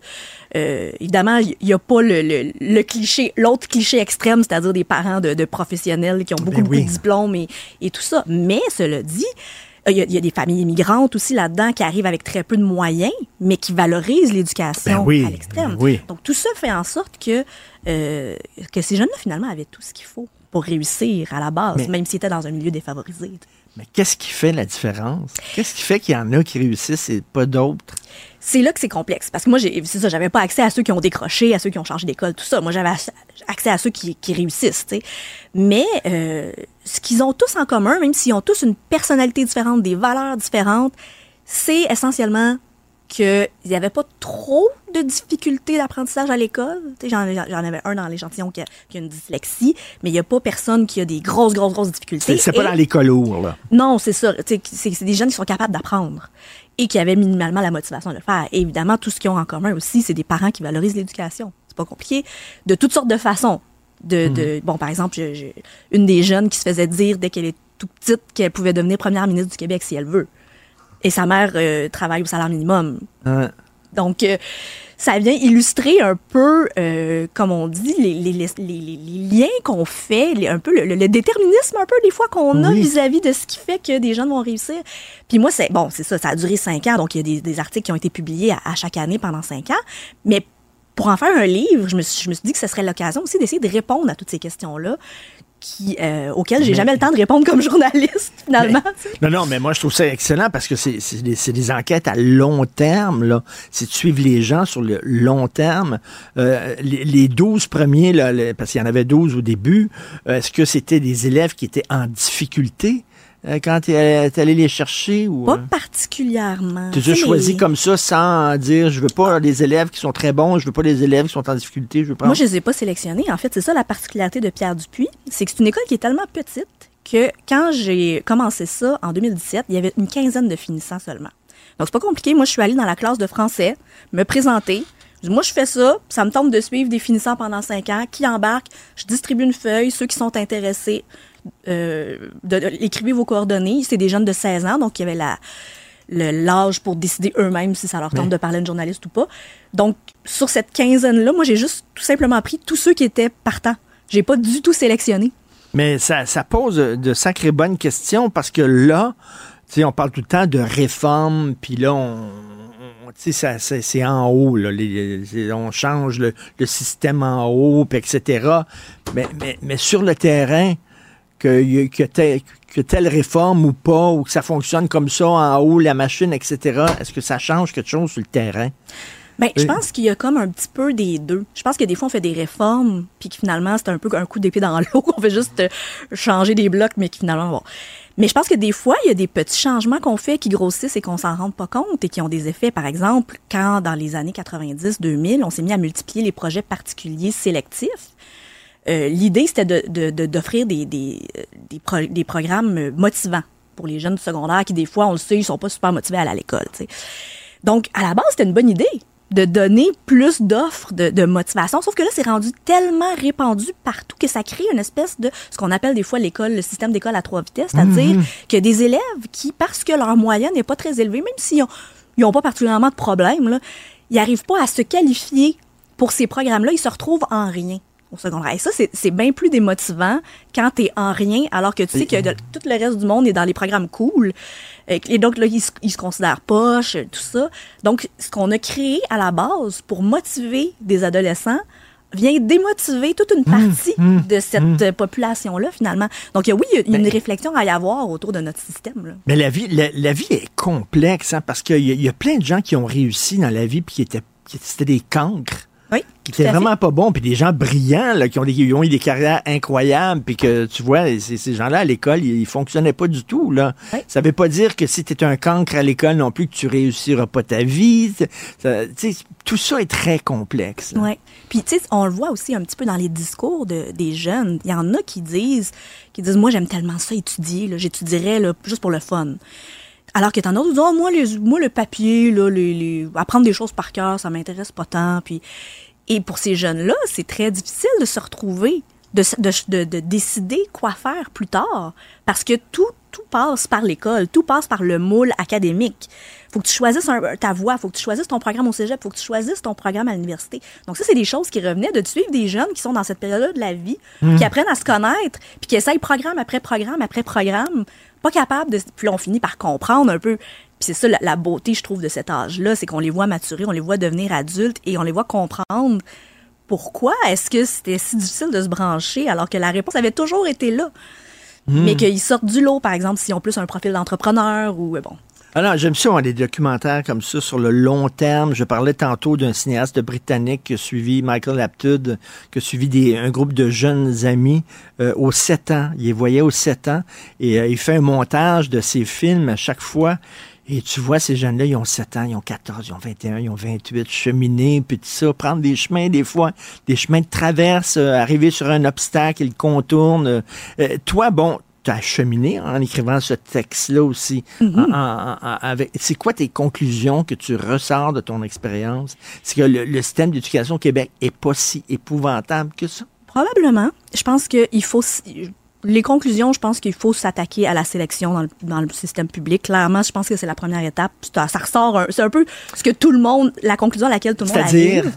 Ben, c'est-à-dire que si on veut faire des programmes particuliers motivants, ben, il faudrait que euh, qu'ils soient ouverts à tous et non pas juste aux meilleurs. Parce que sinon, ceux qui ont le plus besoin, en fait, ceux qui en ont le plus besoin, en ce moment, c'est probablement ceux qui n'ont pas accès. Mm. Fait qu'il y a quelque chose de, dans la façon de. Et, et il y a de plus en plus de centres de services scolaires, justement, qui crée des programmes, qui multiplie les programmes où il n'y a pas de sélection. Donc, donc, par exemple, à Drummondville, euh, lors de la prochaine rentrée, tous les élèves vont être dans un programme particulier. Peu importe leur Hmm. note. Il n'y aura plus personne en rien. Donc là, c'est comme la Mhm. philosophie qui est derrière cette idée-là de créer des, des- des programmes motivants. Des, ben là, elle s'applique à tout le monde. tu sais. Donc je pense que cette, cette, cette réflexion-là, elle est nécessaire. Mais euh, oui, des fois, je- on est un peu alarmiste. Des fois, je pense que les, Mhm. on, les, les jeunes arrivent à se faufiler. Je pense que des fois, c'est, c'est le, je veux dire, je suis journaliste, je sais, c'est le propre de, de notre métier de braquer le projecteur sur des trucs, sur l'immédiat.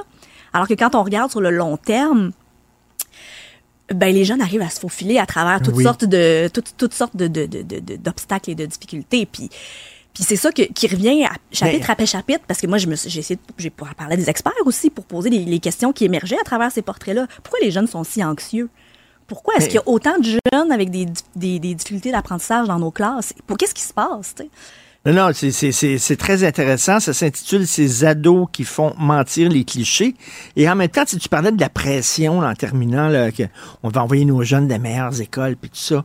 Il y a une autre forme de pression aussi. tu sais. Il faut qu'il y ait des carrières, les jeunes. Sais, il y a des gens dans la vie, euh, ben, ils travaillent commis dans une épicerie, puis ils sont heureux. Ils sont bien. Tu sais, l'important dans la vie, c'est d'être heureux. Puis il y a des gens ben, qui sont réceptionnistes d'un bureau, puis ils sont pas des carrières, c'est pas des euh, d'opticiens, puis des médecins, puis des avocats. Puis ils sont parfaitement heureux aussi. C'est pas l'université n'est pas fait pour tout le monde, les, les carrières c'est pas fait pour tout le monde aussi. Euh, donc il faut prendre l'enfant tel qu'il est puis euh, l'écouter. Donc ces ados qui font mentir les clichés, alors euh, des bonnes nouvelles sur le système d'éducation. Il faut le rappeler, ça vient aussi d'une série de reportages que tu avais publiés dans le journal, comme quoi des fois aussi on peut trouver des bonnes nouvelles dans le journal. Merci Dominique Scali. Merci. Parce qu'en immobilier, pour être à son affaire, suivez les conseils de nos experts. Via Capital, les courtiers immobiliers qu'on aime référer. Bonne écoute. Pendant que votre attention est centrée sur cette voix qui vous parle ici, ou encore là, tout près ici, très loin là-bas, Ou même très, très loin. Celle de Desjardins Entreprises est centrée sur plus de 400 000 entreprises partout autour de vous. Depuis plus de 120 ans, nos équipes dédiées accompagnent les entrepreneurs d'ici à chaque étape pour qu'ils puissent rester centrés sur ce qui compte, la croissance de leur entreprise. Martino. L'opinion populaire. Alors, nous parlons euh, d'économie avec Yves Daou, directeur de la section argent du Journal de Montréal, Journal de Québec. Yves, qu'est-ce que tu fais euh, ce midi? On va-tu manger euh, au club Saint-James? Entends-tu? Hey, Richard, en fait, le principe, là, c'est que, tu sais, 1700 dollars pour des patrons des HEC au Club Saint-James, c'est pas des tonnes d'argent, c'est le principe même, OK? Parce que, là, écoute, euh, on a fait des demandes d'accès, puis ils nous ont envoyé, évidemment, leur, facture, tout ça, pour euh, une rencontre avec des, évalu- euh, des évaluateurs pour le MBA, OK? Pour, euh, puis là, évidemment, ils ont décidé de faire ça au, clu- au Club Saint-James. Mais ce qui est fascinant, là, Richard, c'est que juste à côté, je veux juste te rappeler qu'ils ont construit un nouveau campus au centre-ville de Montréal, là, pour lequel on, on a mis plus que 100 millions d'aides publiques là-dedans, Mm. qui est tout, que tout, qui a des salles de conférences, qui, qui, a, qui a tout, tu comprends-tu? Pourquoi pas avoir fait cette rencontre-là? Évidemment, si c'était une entreprise privée, là, tu peux bien aller au Club Saint-James avec, euh, avec tes dirigeants. La seule chose qui va arriver, c'est que peut-être tu vas avoir moins de profits, plus de dépenses. Mais là, les HEC, c'est financé par l'argent public, tu comprends-tu? Mhm. Et c'est ça le principe, c'est que, puis là, évidemment, prenons l'école, si on faisait un, une analogie, mettons l'école des métiers de la construction avec des soudeurs, OK? Puis là, tu as des évaluateurs qui viennent voir des soudeurs. Tu verrais-tu ça, toi, les, les dirigeants de l'école des métiers de la construction, aller au Club Saint-Jean? Non. Mm, mm. Donc, là, c'est vraiment le, principe. c'est- le qui- c'est le principe, c'est de l'argent public. là. C'est de, faire attention avec la façon dont on dépense l'argent public. là. Effectivement. il aurait pu aller, il aurait pu aller au nouveau campus au centre-ville de Montréal qui s'appelle le, campus Hélène Desmarais. Il y a des salles de conférence. Tu fais venir un, tu sais, un petit dîner, traiteur, etc. Puis pour une dizaine de personnes, puis ça, ça, ça fait la job. Mais là, évidemment, euh, quand tu regardes ça, celui qui qui est Michel Patry, là, qui est quand même le, le, le, le grand boss des, des, des, HEC. Il est aussi P- PDG de la fondation des HEC, puis il est aussi lui-même euh, sur le conseil d'administration du Club Saint-Jean. puis, puis, donc, c'est clair c'est ce que- il y, a- il y a aussi le contexte économique. Là, tu sais, je, je me souviens, il y a plusieurs années de ça. Notre employeur, là, dans le journal, il y avait une rencontre avec tous les chroniqueurs une fois par année, puis on mangeait bien, on était quelque part, puis on était bien reçus. Puis euh, regarde, euh, avec les médias, c'est difficile maintenant ces temps-ci. tous les médias en arrachent. Ben, ils ont décidé de couper ça, tu sais. Puis c'est normal aussi, tu sais. Fait que euh, on l'a pas, notre repas de chroniqueur chaque année. Puis c'est bien correct parce que regarde, euh, tout le monde euh, ma- tu sais, se serre la ceinture, mais de voir que dans le contexte économique actuel, il y a encore des gens qui se tapent des repas comme ça au Club Saint-James. C'est ça qui est- bizarre. Puis, puis l'affaire, c'est que si c'était pas les, euh, les- de l'argent public qui finance quand même nos universités, là, euh, on, n'en parlera pas. Une entreprise privée peut bien faire ce qu'ils veulent avec euh, leur argent. Ce sera à leurs actionnaires de décider s'ils font des- une bonne job ou pas. Mais là, dans le fait. cas des HEC, moi, je pense qu'ils auraient pu maintenir ça dans une rencontre dans leur propre université. Écoute, un peu plus tard à l'émission, on va rencontrer quelqu'un de l'UPA, le président de l'UPA, parce que les agriculteurs québécois sont en colère. Hey, Richard, je sais pas si tu as suivi ce qui se passe en Europe. Là. Ben oui. Écoute, c'est la révolte partout là, des agriculteurs, à tel point que Emmanuel Macron est obligé d'aller dans un salon de l'agriculture là-bas pour tu sais, calmer le jeu. Puis là, il est entouré de tous les agriculteurs, tu comprends? Il s'est- s'est fait tuer, là. puis- Ah, écoute. Mais là, ici, on est, c'est un peu plus, un peu plus calme, mais il y a demain pas moins que l'UPA est sorti hier en nous disant, là, il y a quand même de la colère qui gronde euh, dans, dans- parmi les agriculteurs parce que les revenus nets agricoles, écoute, ils ont chuté complètement. Écoute, ça serait les pires résultats depuis 1938 au Québec. Wow. Donc, euh, les Écoute, revenus ils sont, sont, en bas. Ils sont même plus capables de nourrir leurs vaches. Ils laissent mourir Ben oui, j'ai ça. C'est une autre histoire, ça. Mais, ouais, mais les revenus sont en baisse. Les dettes, écoute, explosent parce que tu comprends-tu que la machinerie agricole, c'est pas donné. Puis là, ce qu'ils disent, on, on veut que le Québec soit euh, souverain d'un point de vue alimentaire. Mais comment tu veux concurrencer le Mexique et d'autres pays, tu comprends-tu, qui payent leurs travailleurs 2 dollars de l'heure?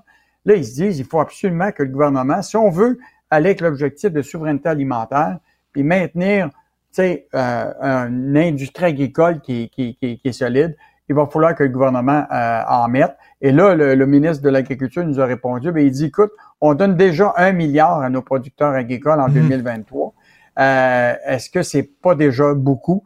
Mais je pense que l'enjeu est beaucoup plus grand que ça.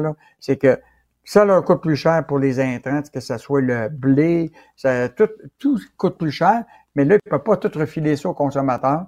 Et Ben donc, non. ils se retrouvent à, à- à- à prendre une grande partie de la charge. Et on, a, on rappelle que l'UPA avait déjà dit ça, qu'il s'attendait à ce qu'une ferme sur dix ferme au Québec au cours des prochaines années. Donc, euh, la colère gronde, puis on verra euh, ce qui va se passer. euh, C'est le cas de le dire, c'est le régime des vaches maigres. Et, euh, ah. Hydro-Québec euh, veut maintenant réduire ses pannes d'électricité. Il y en a beaucoup de pannes d'électricité. Bon, écoute, Richard, là, juste te dire, ce soir, il annonce des vents importants au Québec là, à cause de la température. Là. On verra demain si notre réseau euh, va être maintenu avec toutes les branches qui vont probablement tomber sur les fils. Mais là, déjà, la vérificatrice du Québec, là, Gu- Guylaine Leclerc, avait déjà dit que Hydro-Québec là, avait un, un, un- bulletin terrible au niveau des pannes. Et je te rappellerai qu'en 2022, les clients ont passé en moyenne 14 heures sans électricité, comparativement à 6 heures en 2021. Fait que la réalité, c'est que les pannes à Hydro-Québec se sont multipliées. Et là, hier, ils ont fait une conférence de presse, là, écoute, énorme, là. Écoute, avec toutes leurs bidules, comment les camions, tout ça, pour nous expliquer que finalement, là, l'objectif, c'est de réduire de 1% au cours de la prochaine année. Juste de 1 Hey boy. Bip. Ben oui. 1 Et donc, euh, c'est le, le meilleur qu'ils peuvent faire, ça. Ouais, ouais. Et ça, ils vont investir jusqu'à Ben- 130 millions là, pour la réalisation de travaux d'élagage puis de coupe d'arbres. Euh, et là, évidemment, on va suivre ça parce que Ben- diminuer de 1 des pannes, alors que déjà, on se retrouvait avec 14 heures sans électricité comparativement à 6 heures en 2021. Mais ça a l'air qu'ils sont bien contents et ça a l'air qu'ils trouvent que c'est extraordinaire de diminuer les pannes d'un pour cent parce qu'ils se donnent des augmentations de salaire. ça a l'air que ça fonctionne au bout. L'idée, c'est modestie dans Ben les oui. résultats, puis pas de modestie dans les euh, dans, la croissance des revenus. Hey, c'est de lire euh, un article de Sylvain Larocque qui a fait euh, des demandes d'accès à l'information. Et donc, la rémunération des hauts dirigeants d'Hydro-Québec a bondi de 6% l'année dernière en raison, évidemment, de, de la, de la hausse des bonnies puis des salaires.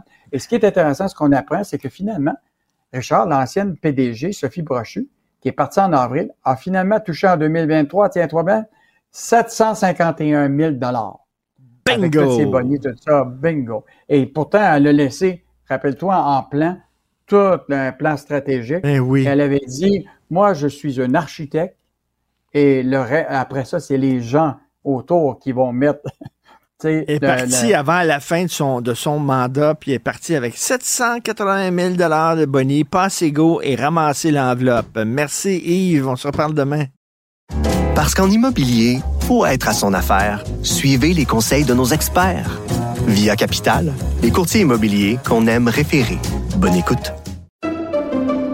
Pendant que votre attention est centrée sur vos urgences du matin, vos réunions d'affaires du midi, votre retour à la maison ou votre emploi du soir, celle de Desjardins Entreprises est centrée sur plus de 400 000 entreprises à toute heure du jour. Grâce à notre connaissance des secteurs d'activité et à notre accompagnement spécialisé, nous aidons les entrepreneurs à relever chaque défi pour qu'ils puissent rester centrés sur ce qui compte, le développement de leur entreprise. Confrontant, dérangeant, divertissant. Richard Martineau, il brave l'opinion publique depuis plus de trois décennies. Je suis fasciné, fasciné par le fiasco de Phoenix. Phoenix, c'est le fameux logiciel de paix euh, au fédéral. Ça fait huit ans que ça fonctionne pas. Ça fonctionne pas pantoute, c'est tout croche. Un pays comme le Canada, un des pays les plus solides, les plus forts économiquement au monde, on n'arrive même pas, Christy, à pouvoir payer correctement nos fonctionnaires. Il y a une dame cette semaine, on apprenait, le gouvernement lui, do- lui doit 30 000 piastres. Ils ont mal calculé à cause de cette crise de logiciel-là qui est implanté par IBM et on lui doit 30 000 piastres. Et, euh, elle voulait prendre sa retraite, elle pourra pas. Puis ça, c'est une histoire parmi tant d'autres. Il y en a des milliers comme ça. On va en parler avec M. Nathan Pryor, président de l'Association canadienne des employés professionnels. Bonjour, M. Pryor. Bonjour Richard, Me- merci de me recevoir. Ben, moi, j'en reviens pas. C'est fou raide. Qu'est-ce qui se passe avec Phoenix? Est-ce qu'on est en train d'essayer de le réparer ou on fait juste vivre comme ça avec un logiciel tout croche? Ben, la, la crise continue. On est ici pour, comme hier, on a célébré le huitième anniversaire de la système.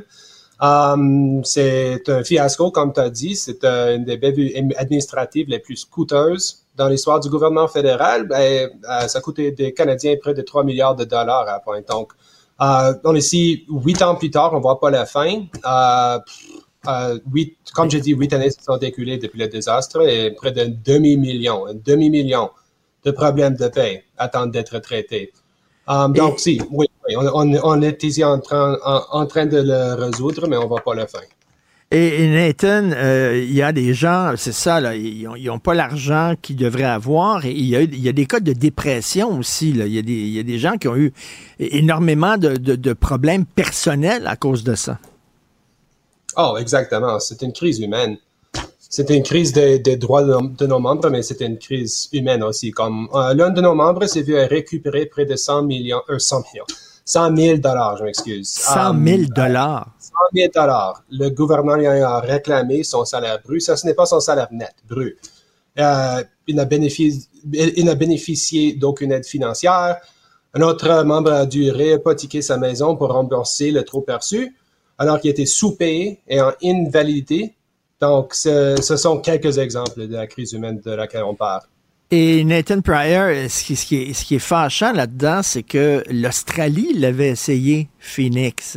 Le logiciel Phoenix, c'était un des plus gros scandales de l'histoire de l'Australie dans la fonction publique. Ils l'ont jeté aux poubelles. Et là, on- nous autres, on l'a, nous autres, on l'a utilisé, mais il n'y a personne avant de prendre ce logiciel-là qui, qui a fait une recherche en disant, ben, on va aller voir, euh, y a-tu quelqu'un qui a déjà utilisé le système de paix Phoenix, puis il serait tombé sur des textes disant qu'en Australie, on dit plus jamais. Oui, mais c'est c'est- c'est la même chose ici, donc, mais on n'a pas lâché le système euh, rompu. Donc, euh, je me retourne au rapport du, de la véri- vérificateur général en 2018 Oui. qui disait que c'est une erreur incompréhensible. Donc, comme au détriment de la diligence sur la sécurité, le testing technologique, euh, ils ont prior- pri- pri- prioritisé euh, uniquement sur une solution cheap. C'était ça qui est arrivé. Puis on se trouve ici huit ans plus tard avec un échec total euh, qui a coûté les pertes de taxes canadiennes quasiment 3 milliards de dollars. Euh, et, que- et qui continue de générer une crise à chaque jour. Comme j'ai dit, il y a un demi-million de cas qui attendent d'être traités dans le système. C'est euh, incroyable, actuellement. euh, Nathan, parce qu'il y a des gens qui disent Hey, moi, je vais aller, j'ai une job de fonctionnaire, fait que c'est certain que euh, j'ai une job assurée, euh, je suis je suis pas dans l'entreprise privée, euh, c'est certain que je vais être payé aux deux semaines correctement. C'est le gouvernement. Et non, c'est tout croche, tout croche depuis huit ans. Ça a été commandé, ce système-là, par Stephen Harper. Ça a été implanté sous Justin Trudeau. C'est la compagnie IBM. Euh, Qu'est-ce qui arrive? Qu'est-ce que vous demandez, vous, à l'Association canadienne des employés professionnels? Mais jusqu'à temps qu'on remplace le système en complète avec un système qui fonctionne, on, va continuer à dem- demander pour des ententes de dédommagement. On a conclu notre dernière attente pour des dé- dédommagements en 2019, donc ça a conclu en 2020. Là, on se trouve ici quatre ans plus tard avec aucun dédommagement payé. On, on parle ici des dommages financiers, mais on par- parle aussi des dommages moraux. Ben oui. Comme la, la crise humaine de laquelle j'ai parlé, c'est ça qui est la plus important pour moi comme président de 25 000 membres ici, qui ne sait pas qu'ils se vont faire payer, s'ils vont être sous-payés, surpayés ou qu'ils se font pas payer du tout. Donc, Alors, ça, c'est c'est ça. comme- Soit, soit ils ne se font pas payer comme euh, la, la- la dame, euh, qu'on- on, on lui doit 30 000 mais il y en a d'autres qui ont été trop payés. Et là, le gouvernement demande à ces gens-là de retourner l'argent. Puis c'est tout croche, c'est un fouillis total. C'est Mais- comme, Richard, c'est comme une des promesses les plus élémentaires qu'un employeur pu- puisse faire à ses employés, de les payer correctement et à Oui. temps. Et on, on a vu notre convention collective se faire violer à chaque deux semaines pour huit ans.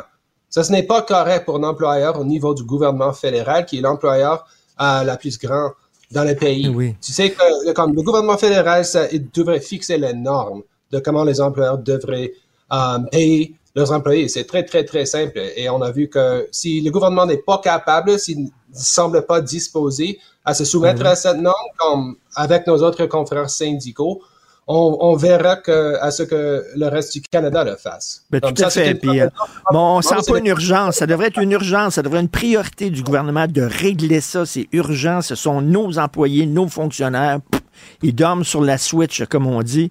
Merci beaucoup, Nathan Pryor, président de l'Association canadienne des employés professionnels. Merci. Parce qu'en immobilier, pour être à son affaire, suivez les conseils de nos experts. Via Capital, les courtiers immobiliers qu'on aime référer. Bonne écoute. Pendant que votre attention est centrée sur cette voix qui vous parle ici, ou encore là, tout près ici, très loin là-bas, Celle de Desjardins Entreprises est centrée sur plus de 400 000 entreprises partout autour de vous. Depuis plus de 120 ans, nos équipes dédiées accompagnent les entrepreneurs d'ici à chaque étape pour qu'ils puissent rester centrés sur ce qui compte, la croissance de leur entreprise. Martino. Pour l'instant, nos avocats nous disent que tout est beau. On a beaucoup parlé de l'identité québécoise dans les derniers jours, donc c'est pour ça que je trouvais intéressant cet article-là qui vient de sortir dans la presse. Selon un sondage léger, les jeunes montrent un grand attachement à leur province, à leur langue, aux artistes québécois et à la culture francophone sur Wow. TikTok. Ah, ah, elle était là, la petite nuance. Parce qu'au Québec, il faut savoir qu'il y a 1,9 million de personnes qui sont abonnées à TikTok et de ce chiffre-là, 1,7 million ont entre 18 et 44 ans. Donc, c'est surtout euh, la génération Z et Y. Et 87% affirment utiliser du contenu en français sur TikTok, disant que c'est une part importante de leur identité. Et, bien, évidemment, là, on s'entend, c'est un sondage pour les publicitaires, mais quand même, 81% des répondants sont plus loyaux aux entreprises qui s'affiche en français et une pub avec un porte-parole québécois ou encore de l'humour québécois, c'est 25% plus efficace. Donc, en tout cas, je trouvais que c'était quand même des données qui peuvent être euh, un petit peu Mm. encourageantes là, pour euh, notre culture. Ça montre que les jeunes sont attachés au Québec. faut peut-être juste aller les chercher là où ils sont. Et clairement, ils sont sur, Sur TikTok. Et parlant de culture, ben, ce soir, entre autres, c'est la première du film Dune, partie 2, en compagnie du réalisateur Denis Villeneuve, qui sera à Montréal justement pour le, le visionnement, pour cette première, tapis rouge et tout. Là, Avec Timothée? très- Non, c'est ça, Richard. Timothée vient pas? Timothée Chalamet vient d'annoncer qu'il ne sera pas de la partie Il est malade. Ah, et là, il y a des gens qui vont être déçus, Timothée. Mais surtout qu'il y en a que sûrement qui voulaient essayer de le croiser dans Ben les oui. rues de Montréal. Mais non, finalement, ça, ça vient de tomber. Là. Ouais, ouais. Mais il va y avoir Denis Villeneuve. Mais au moins, effectivement, le, le principal intéressé euh, va être là. Mais oui, je pense que ça, plusieurs vont être déçus de, de cette annonce-là, Timothée euh, Chalamet, Oui. qui malheureusement. Mais tu sais, c'est que ça fait deux semaines aussi qu'ils se promènent un petit peu partout à travers le monde. Ils ont-tu pogné quelque chose à quelque part? Parce que semble-t-il qu'il y a plusieurs acteurs qui sont aussi malades Il a, en ce moment. il a embrassé trop de monde. Ah, mais, mais il est en couple, hein? Tu sais avec qui il est? Avec euh, une des Kardashians, Kylie Jenner. Oh boy, OK. ouais, la romance se poursuit d'ailleurs euh, en- entre, les deux. Vous l'avez peut-être euh, lu dans le journal ce matin, les agriculteurs québécois sont en colère. Les revenus nets agricoles des producteurs québécois chuteraient de plus de 86% cette année, une première en fait depuis 1938. Et Richard va justement en parler avec Martin Caron, qui est président de l'Union des producteurs agricoles. Donc restez avec nous, ça s'en vient dans une quinzaine de minutes, que ce soit au cube.ca, sur l'application de Cube ou encore avec euh, la chaîne télé qui est débrouillée, je le rappelle, hein, pour tous les abonnés Vidéotron, tous les abonnés TELUS. La chaîne est disponible gratuitement jusqu'au 11 avril prochain. Donc, ça va vous permettre de, de venir voir un peu qu'est-ce qu'on fait, comment ça se passe en studio, parce qu'en ligne, oui, vous allez retrouver euh, tous les segments audio, mais si vous voulez voir les animateurs, voir les invités qui passent ici en studio, ben, c'est euh, seulement via la chaîne télé que c'est disponible. Donc, c'est débrouillé jusqu'au 11 avril prochain. Et si vous voulez ajouter votre grain de sel, ben, vous pouvez le faire via la messagerie texte au 1-877-827-2346 ou par courriel au studio à commercial cube.radio. Parce qu'en immobilier, pour être à son affaire, suivez les conseils de nos experts. Via Capital, les courtiers immobiliers qu'on aime référer. Bonne écoute. Pendant que votre attention est centrée sur cette voix qui vous parle ici, ou encore là, tout près ici, très loin là-bas, Celle de Desjardins Entreprises est centrée sur plus de 400 000 entreprises partout autour de vous. Depuis plus de 120 ans, nos équipes dédiées accompagnent les entrepreneurs d'ici à chaque étape pour qu'ils puissent rester centrés sur ce qui compte, la croissance de leur entreprise.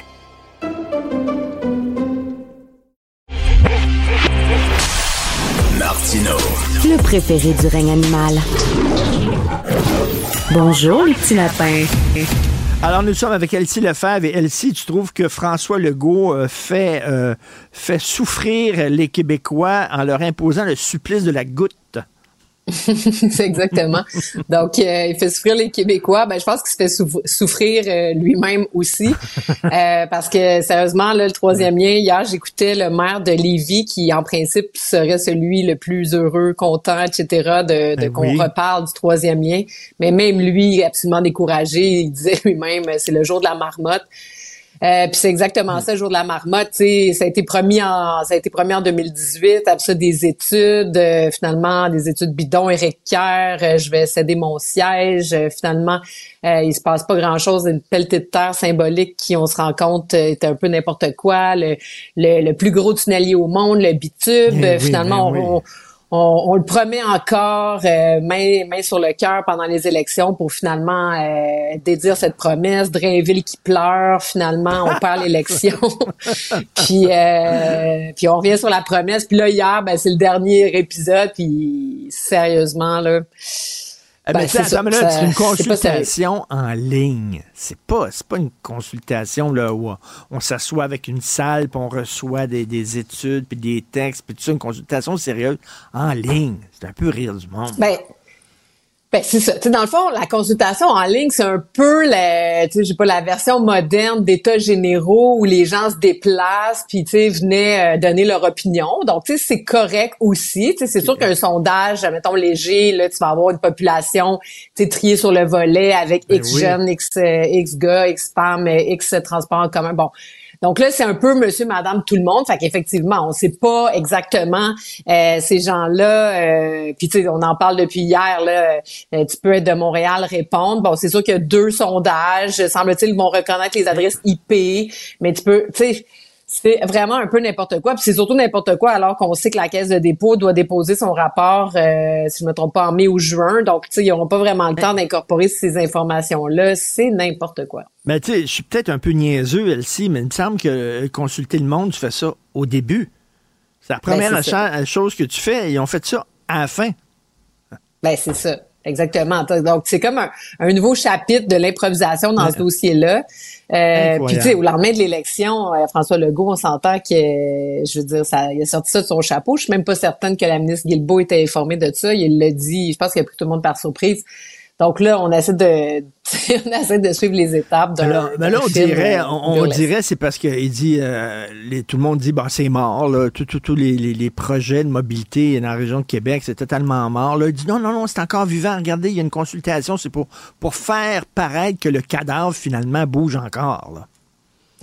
Exactement, mais c'est, oui, c'est ça. Puis moi, ce que je trouve particulièrement triste, c'est que François Legault, quand il est arrivé au pouvoir en 2018, il y avait sur la table un projet de tramway qui avait été défendu par le maire Labombe. Puis rappelle-toi, Richard, que Labombe a pas annoncé son retrait de la politique avant d'être certain que la CAQ annonce ses couleurs et appuie et annonce les crédits budgétaires pour le tramway de Québec parce que il croyait vraiment beaucoup. Le tramway de Québec, là, initialement, la bombe, il avait été contre, mais finalement, il avait été pour. Tout ça pour dire que, tu sais, ça a été là, de longue haleine, des, justement des, des, des euh, consultations, etc. Ça a été des enjeux électoraux. Donc, François Legault a cueilli le tramway de Québec. Là, il était prêt, il y avait des plans. Là, après ça, ce qu'ils ont dit à Québec, ouais, mais là, vous allez pas, tu sais, le raccordement se fait pas dans tel village ou tel quartier. Donc là, changer les plans. Donc là, ils ont renvoyé tout le monde à la planche à dessin. En même temps, il y avait son troisième lien. Finalement, ils ont annoncé quelque chose quand c'était le temps là, du gros tunnelier puis du bitube, tu sais, qui connectait tout. Et là, suite à la défaite, là, ben, évidemment que j'avoue qu'à Québec, le projet est tellement long, long, compliqué, etc., que finalement, on n'a pas eu de soumissionnaire. Donc, les Ben oui. prix sont euh, vraiment rendus épouvantables. Donc là, il n'y a plus rien sur la table. Puis J'écoutais le, le maire de Lévis, puis il disait, pendant ce temps-là, il se passe plein de choses à Montréal, puis nous, dans la région de Québec, il se passe rien. Non, mais c'est parce que je voudrais informer là, le maire de Lévis qu'il se passe niet nada non plus à Montréal. À Montréal aussi, oui. il se passe euh, rien, pantoute. Donc là, moi, c'est ça qui m'afflige c'est que bon, un gouvernement peut euh, tourner en rond tout ça, mais c'est parce que ultimement c'est la société complète. Donc euh, là c'est six ans, puis on peut penser que dans les deux prochaines années il va rien se passer. Donc là ça voudrait dire huit ans d'un immobilisme complet au niveau des transports. Là, Geneviève Guilbeault, ce matin, on apprend qu'elle est bloquée avec son agence des transports parce que l'agence, effectivement, euh, bon, euh, Sonia Lebel, elle, au niveau du trésor, euh, tu sais, elle voit ça aller, puis dit, bon, est-ce qu'une agence des transports va gérer des milliards de dollars comme ça? Parce que, tu sais, une agence des transports, on compare un peu ça, tu sais, à Hydro-Québec, puis la SAQ, tout ça. Ouais, mais c'est parce que la SAQ puis Hydro-Québec génèrent, tu sais, des revenus, donnent des revenus à l'État. Alors Oui. que là, on va comme sous-traiter à une agence publique de réaliser les choses, c'est comme mais ça existe des agences, je, je dis pas que je suis assurément contre, mais c'est vrai qu'il faut quand même mettre des garde-fous parce que là, les transports, on a vu à quel point c'est n'importe quoi sur la qualité des travaux, sur les échéanciers, puis tu sais, est-ce qu'ils vont vraiment être capables de, de prendre les décisions que le gouvernement ose pas prendre? Là, c'est l'agence qui va décider que le tramway passe sur telle rue, Ben, que le REM passe sur René Lévesque, tu sais, c'est comme un peu n'importe quoi. Donc, euh, je suis bien, bien, bien découragée. Mais c'est ça le supplice de la goutte, là, c'est vraiment ça. Et écoute, en, en terminant, tu sais qu'il y a des jeunes issus de minorités euh, qui disent que les Québécois, c'est des losers. Euh, ils ont, ils ont peut-être raison, ils ont peut-être raison, parce que s'il y a quelque chose, s'il y a quelque chose qui est loser, c'est de payer du monde pour qu'ils viennent chez toi. Tu comprends? Payer des gens pour qu'ils soient tes amis. Alors, les Kings de Los Angeles, ils vont ailleurs, ils sont pas payés, mais nous autres, on dit, hey, Mm. pour qu'ils viennent au Québec, faut, faut leur donner 7 millions, sinon on est tellement le trou de cul du monde ici, ils viendront jamais. C'est les Kings de Los Angeles, comprends-tu? Faut-tu être loser pour faire ça? Ah, ben, sérieusement, ce dossier-là, puis justement, ça, ça m'arrive pas souvent, mais je dois souligner Éric Duhem, hier euh, ou avant-hier, il a publié une lettre qu'il a envoyée à Luc Robitaille. Puis j'avais la même réflexion que lui d'interpeller Luc Robitaille. Parce que oui on est loser là puis je pense qu'on l'a déjà on l'a dit là Éric Girard je pense moi je l'aime beaucoup je trouve c'est un excellent ministre des finances mais sur celle-là là sérieusement je sais pas ce qui s'est passé là. Il s'était pas levé du bon pied puis euh, il y a eu une lubie Bon, donc là, on va pas quand même, là, tu sais, comme effacer l'œuvre au complet de, de M. Mm. Girard pour ça, là. Ça reste quand même 7 millions, mais quand même, c'était pas sa meilleure. Ça pour dire que là, le Québec, euh, OK, de toute bonne foi, bien motivé, OK, on n'a pas les Nordiques, on a l'amphithéâtre, on veut, euh, tu sais, on veut avoir une équipe professionnelle. Ça, tu sais, admettons que tu suis la trame narrative. là. Donc, peut-être que s'ils viennent, ça va leur donner le goût à, à une autre équipe de venir. Bon, OK, mettons. Mais là, fait que là, disons que je suis dans le narratif, je dis bon, mais le 7 millions, ça va quand même rap- Admettons, tu sais, que je continue là-dessus. Peut-être que les Kings, eux autres, se sont dit, bon, ben, c'est ça notre modèle d'affaires. Pour euh, le début de saison, on va aller chercher des revenus. Mais là, c'est plus ça, là. Ils vont, ils vont gratuits partout. Donc là, Luc Robitaille, en plus, c'est un Québécois. Tu sais, là, je veux pas... euh, mais tu sais, lui, là, je veux dire, quand même, ben de la famille au Québec. euh, Non, mais je sais bien, je mais on- comprends, on là, a promis son 7 millions. Là, et- ben, je sais, mais je veux dire, tu sais, juste par, par tu sais, je veux dire, par souci, par élégance, je comprends que les affaires, c'est les affaires, puis qu'un deal, c'est un deal. Mais là, je veux dire, là, nous, on a payé, puis après ça, il fait gratuit à tout le monde. Sérieusement, allez, il pourrait dire, écoutez, là, on a changé de modèle d'affaires. Là, c'est absolument ridicule, puis il pourrait, moi, je pense. Puis si, tu sais, je veux dire, Luc Robitaille, il a quand même bien fait son hockey mineur et junior au Québec, à Hull, notamment. Donc, lui, c'est quoi sa contribution, là, pour... euh, sais, je veux dire, aider les jeunes Québécois hockeyeurs, tu sais, euh, amener, tu sais, peut-être que, tu sais, un 5 millions, là, c'est je suis d'accord avec cas. Duhem, là, c'est du pocket change pour eux. Sérieusement, là, comment Je- il va pouvoir venir ici au Québec? J'aurais aimé entendre les conversations qui- qui- qui- qu'il y a eu avant, là, avant qu'il ait pris la décision de donner 7 millions. Qu'est-ce qui, qu'est-ce qui nous a amené là? C'était quoi l'idée derrière ça? J'invite les gens à lire ta chronique Le supplice de François Legault avec le troisième lien. Et d'ailleurs, tu me fais bien rire ton punch final où tu dis c'est jour la marmotte, mais là, il change tellement souvent d'avis que même la marmotte est étourdie. Là. Même la marmotte, elle- c'est très drôle. Merci, Elsie Lefebvre. Parce qu'en immobilier, pour être à son affaire, suivez les conseils de nos experts. Via Capital, les courtiers immobiliers qu'on aime référer. Bonne écoute. Pendant que votre attention est centrée sur cette voix qui vous parle ici, ou encore là, tout près ici, très loin là-bas, Celle de Desjardins Entreprises est centrée sur plus de 400 000 entreprises partout autour de vous. Depuis plus de 120 ans, nos équipes dédiées accompagnent les entrepreneurs d'ici à chaque étape pour qu'ils puissent rester centrés sur ce qui compte, la croissance de leur entreprise.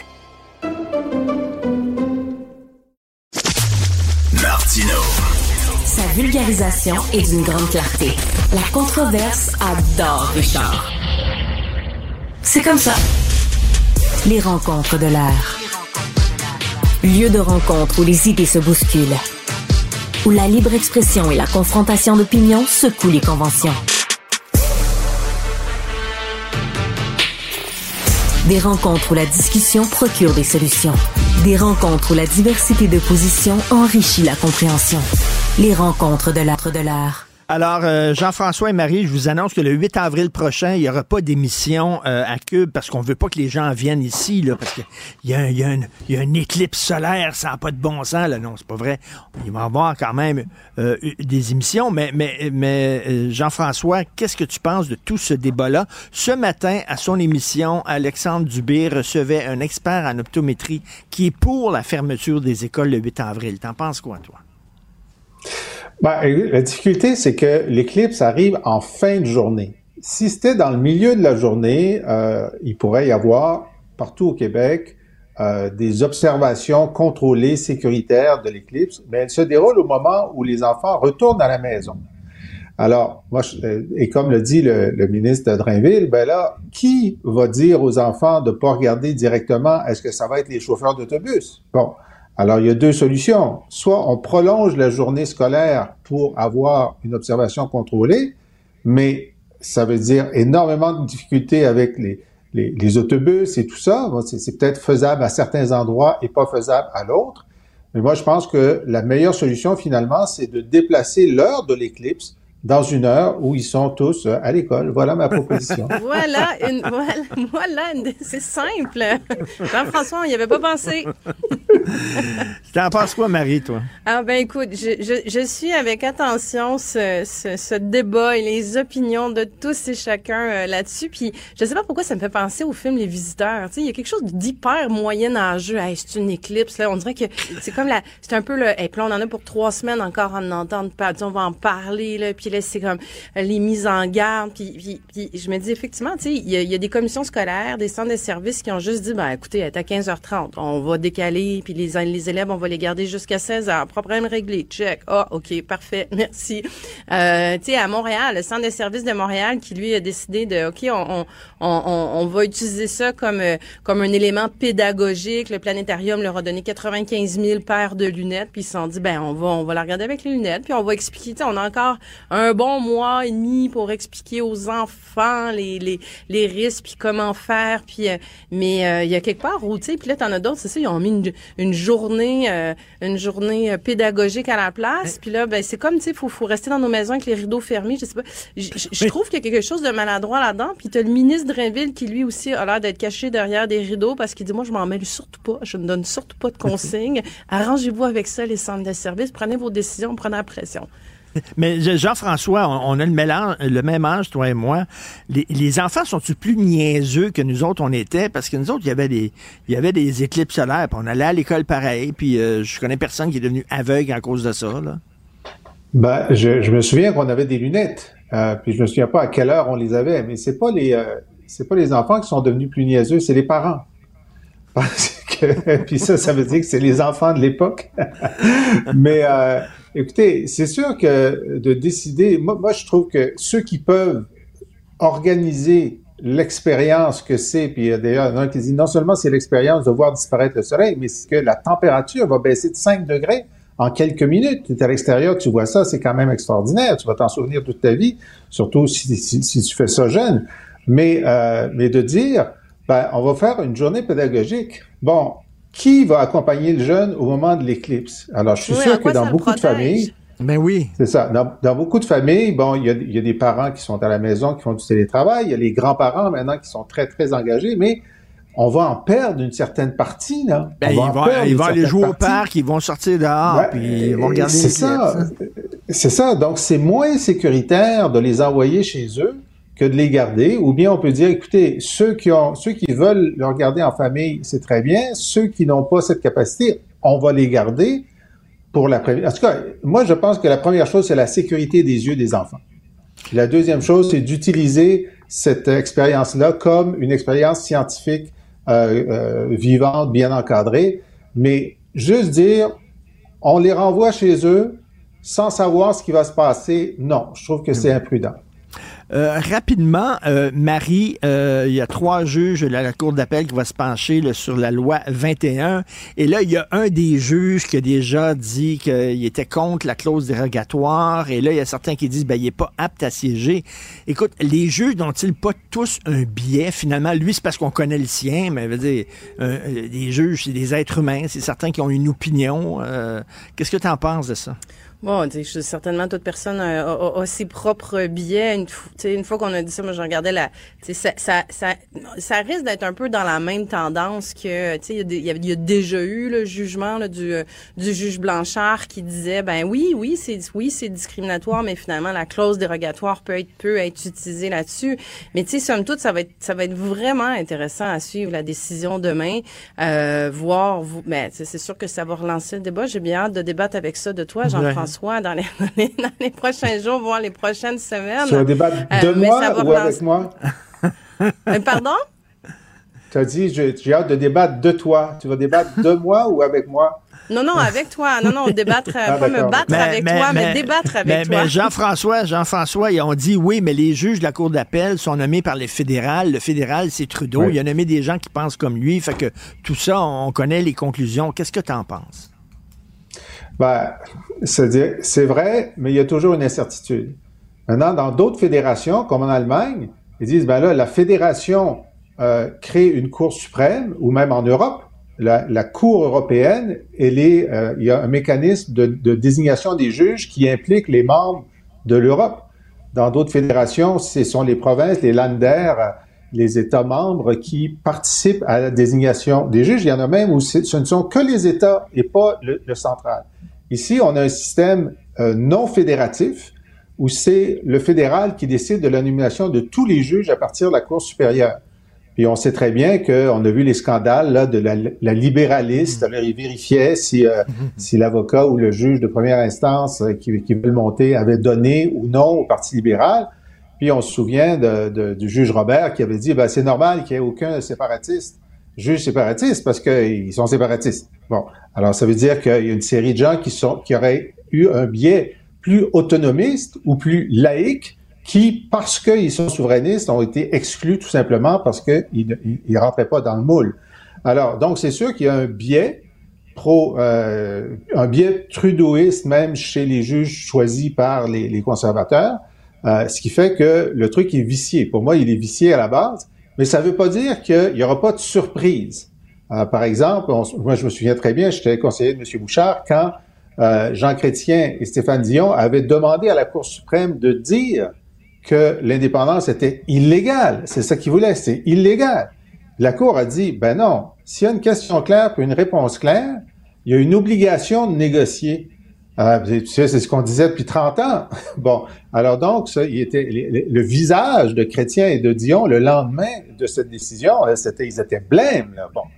Euh, et, et donc, on sait, on sait jamais trop qu'est-ce qui va en ressortir, malgré ce biais, disons, systémique. Et Marie, est-ce que tu crois à l'indépendance des juges? C'est pas parce qu'ils ont été choisis par le gouvernement fédéral qu'ils vont pencher nécessairement du côté du gouvernement euh, euh, fédéral. Ils ont aussi leur indépendance et leur vision des choses. Ouais, moi je crois à leur, leur, leur, leur indépendance, là, absolument. Je pense que d'abord et avant tout, ce sont des, des professionnels qui occupent une très, très haute fonction. Ceci dit, c'est vrai que je, je rejoins un peu Jean-François là-dessus sur, sur certains, sur la façon dont ils sont choisis. Est-ce que est-ce qu'ils ont un biais euh, au niveau de l'interprétation? Euh, c'est euh, c'est certainement possible. Mais une fois qu'on a dit ça, effectivement, je pense qu'il y a une différence entre avoir un biais, avoir une certaine, une, une certain, un certain paradigme, une école de pensée, puis la décision qui va être prise, euh, qui va être prise au final. là. Mais là, je veux dire, si on se met à remettre en question l'indépendance des juges des différentes cours, on, on est mal barré. Est-ce que, en terminant Notre rapidement, euh, rapidement, est-ce que les juges devraient être élus au lieu d'être nommés, euh, Jean-François? Non, non, non, il ne devrait pas être élu, mais je pense qu'effectivement, les provinces devraient avoir un rôle dans la désignation des juges. Mais notre ami Frédéric euh, Bastien, euh, le, le regretté, lui, euh, faisait la- course aux juges, y compris de la Cour suprême, qui se présentaient dans des associations, euh, une de McGill en particulier, euh, qui était très militante, opposée à la loi sur la laïcité et à la clause de dérogation, et participait à des, à des, euh, à des activités de financement. Et donc, le Mmh, biais, donc le, le, le monde juridique dans lequel plusieurs de ces juges évoluent, c'est un monde juridique qui est hostile à l'idée de la laïcité et de la dérogation. Euh, quelque chose me dit qu'on va s'en reparler demain. Merci à vous deux. Parce qu'en immobilier, pour être à son affaire, suivez les conseils de nos experts. Via Capital, les courtiers immobiliers qu'on aime référer. Bonne écoute.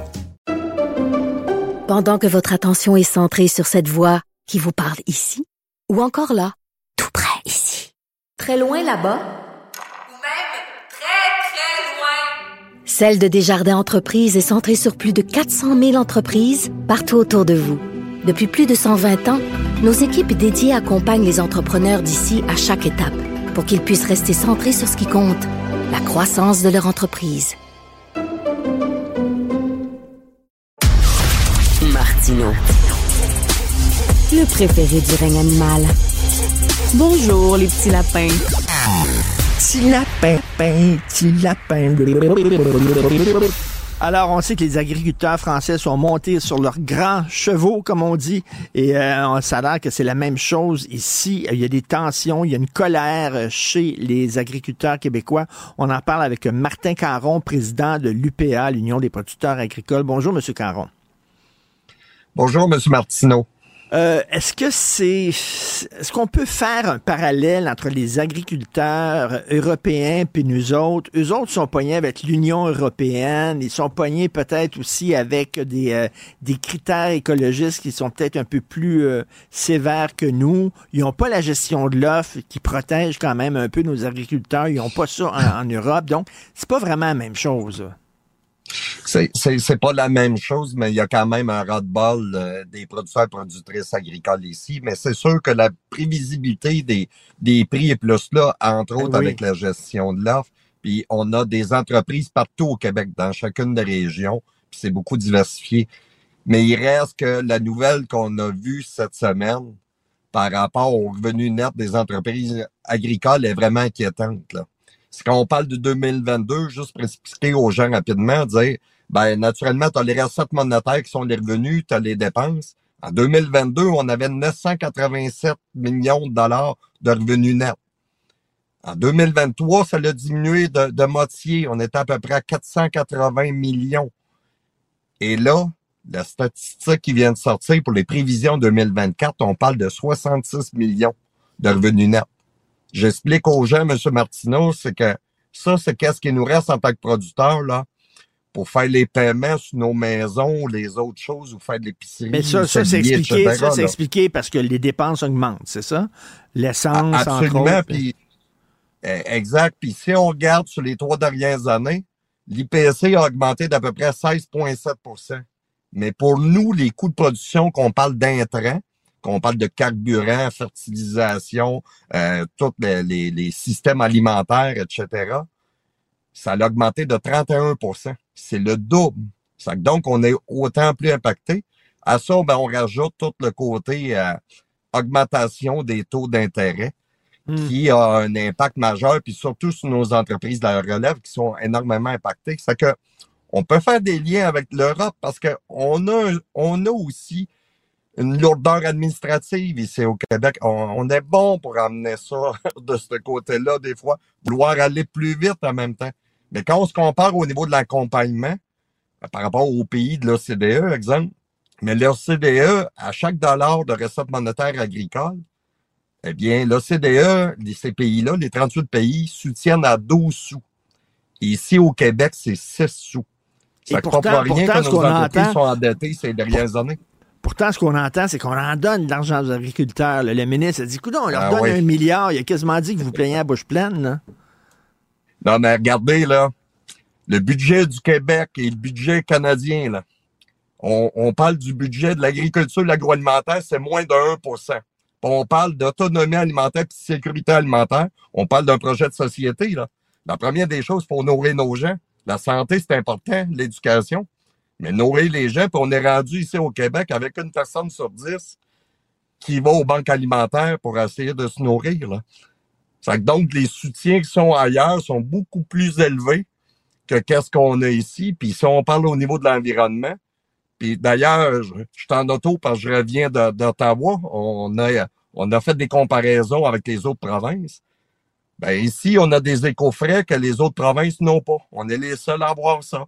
À chaque année, présentement, on envoie 80 millions de dollars, les producteurs, productrices agricoles et forestiers, dans le fonds d'électrification, le fameux PER, et on n'a pas de retour. Et pourtant, on a besoin de ce retour-là pour la transition écologique par rapport au changement climatique, entre autres. Mais Et là, là, qu'est-ce qui arrive, c'est que nos entreprises s'endettent. Et là, la colère, est-ce que ça va se transformer en militantisme? Allez-vous euh, débarquer sur la rue Sainte-Catherine avec vos bulldozers puis vos troupeaux de vaches? non. Ici, je vous dirais que les gens, on commence, on avait d'ailleurs commencé euh, au mois de décembre au Congrès, qu'on était à peu près 1300 au niveau du Parlement, puis qu'on disait, faut prioriser, faut augmenter les budgets. Il y a, des choses qui vont arriver au Bas-Saint-Laurent. Il y, a, il y a une petite manif qui s'organise. Quand je dis une petite manif, mais c'est quand même 50 tracteurs qui vont être là dans l'autre semaine, juste pour faire valoir les points puis qu'on nous oublie pas. Capitale nationale Côte-Nord vont faire la même affaire. On parle de 70, 75 euh, tracteurs qui vont être là. Les, les gens veulent se faire attendre, puis les choses, il faut qu'ils changent. Puis un des éléments clés, là, c'est qu'on ne peut plus s'endetter. On veut participer à l'autonomie, à la sécurité alimentaire, mais les producteurs, productrices, on ne peut plus s'endetter pour faire ça. Là, mais Martin Caron, euh, j'imagine, là, mettons, quelqu'un veut est rendu à un certain âge, puis veut que ses enfants prennent la relève, eux autres, ils regardent ça, là, les profits qui baissent, puis tout ça, puis ça me tente-tu, moi, de travailler comme un Christy de fou, je fais moins d'argent, papa, ça me tente pas de prendre ta ferme. Ben, mais c'est c'est le défi qu'on vit, vous avez entièrement raison. C'est le défi qu'on vit présentement, puis vous savez, nos jeunes, là, présentement, il y a 40% 44% de nos jeunes qui vont travailler à l'extérieur pour aller chercher du, revenu pour être capable de faire les paiements sur la ferme. Moi, moi, je me rappelle de mes parents. Mes parents qui ont acheté une ferme euh, d'un étranger. Puis mon père travaillait à l'extérieur, ma mère s'occupait de, la famille, puis s'occupait de la ferme. Puis un jour, ils voulaient en vivre. Puis un jour, ils ont réussi à en vivre. Moi, je l'ai repris. Mais c'est comme si on ramène, comme dans le temps, là, 50, 60 ans, comme c'était, puis il faudra faire d'autres métiers pour être capable d'arriver à l'agriculture. C'est un non-sens, là. Et les, les, agriculteurs en Europe, les agriculteurs en Europe se plaignent en disant euh, les décisions sont prises par les gens des villes pour les gens des villes. Puis vous nous oubliez nous autres. On est on n'est pas là, on n'existe pas. C'est pour ça les gilets jaunes entre autres, ils mettaient leurs gilets jaunes en disant regardez, on veut on veut que vous nous voyez. Euh, est-ce que vous sentez ça vous aussi que les décisions sont prises par les gens des villes pour les gens des villes? Ouais. Moi, moi, je dirais c'est gens des villes. Je dirais pas nécessairement, mais c'est, c'est le gouvernement qui décide et qui amène les lois. Et puis, il faut légiférer, pas sur des perceptions, mais sur la réalité. Et, et il faut informer nos gens. Comme nous, on continue à informer et à vulgariser les choses qu'on fait. Puis c'est le même principe dans les hausses des coûts.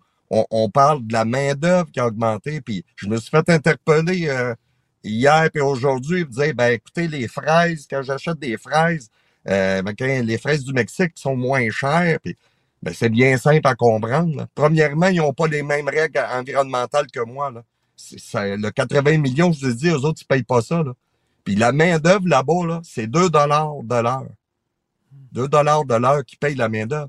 C'est qu'un panier de fraises, là, une boîte de fraises là-bas, là, ça équivaut à 1 dollar au niveau de la main-d'œuvre. Ici, c'est 11 dollars au Québec. Ça me comprenait quand il arrive des containers mmh. arriver ici au Québec. Puis je dis les fraises, mmh. les framboises, que ce soit les tomates. C'est ça la réalité qu'on vit. Et notre gouvernement du Canada n'arrête pas ça. on parce que des fois, des, fois, on, ici, on laisse rentrer ça. Des fois, on, va faire notre épicerie, puis on dit comment se fait que les aliments qui viennent de l'étranger sont moins chers? Que, ceux d'ici. On veut faire de l'achat local, mais des fois, euh, les aliments sont plus chers que ceux qui viennent de, Californie. Ben, ben c'est l'exemple de la main-d'œuvre, c'est l'exemple de l'environnement aussi, c'est l'exemple de moins de soutien aussi par rapport aux États-Unis. Mais il y a des choses ici qu'on a au Québec, des, des règles comme un moratoire sur les terres agricoles. Ça, je peux pas agrandir mes superficies agricoles. C'est un moratoire. Mm. Les autres provinces, ils n'ont pas ça. Là. Les coffrets que je vous ai parlé sur les carburants propane, les autres provinces, ils sont exemptés de ça. Nous, ici, au Québec, on se met. Les producteurs, on est prêt à faire ce geste-là, mais cet argent-là, il faut qu'il soit réinvesti euh, directement. Donc, euh, si vous êtes en colère, c'est pas parce que vous avez une tête de cochon et un front de bœuf. oui, c'est appelé ça. Mais quand on, quand on amène les faits comme ça, puis on amène une réalité, puis euh, c'est quelque chose de sensé, M. Martineau. Moi, je suis producteur, là j'ai un garçon qui va en faire de l'agriculture. Puis là, je regarde ça, les dépenses, puis même lui, là, il dit, écoute, la paperasse qu'il a remplie, là, mais je n'en vois plein de jeunes qui veulent faire de l'agriculture. Mais là, il se dit, ben voyons donc, écoute, je vais dessus. Et, on fait déjà des 60-80 heures par semaine, là, puis pour essayer d'arriver, là, Là, on comprend. Et M. Martin Caron, bon, vous étiez à Ottawa, vous n'avez peut-être pas vu cette nouvelle-là, là, mais le, gars qui a laissé crever toutes ces vaches de faim, là, euh, c'est-tu, c'est-tu quelqu'un qui arrivait plus, justement, puis que... Ah, j'ai pas d'idée, ben je fais juste vous dire, ce matin, j'ai capté la nouvelle, puis je m'emmenais en auto.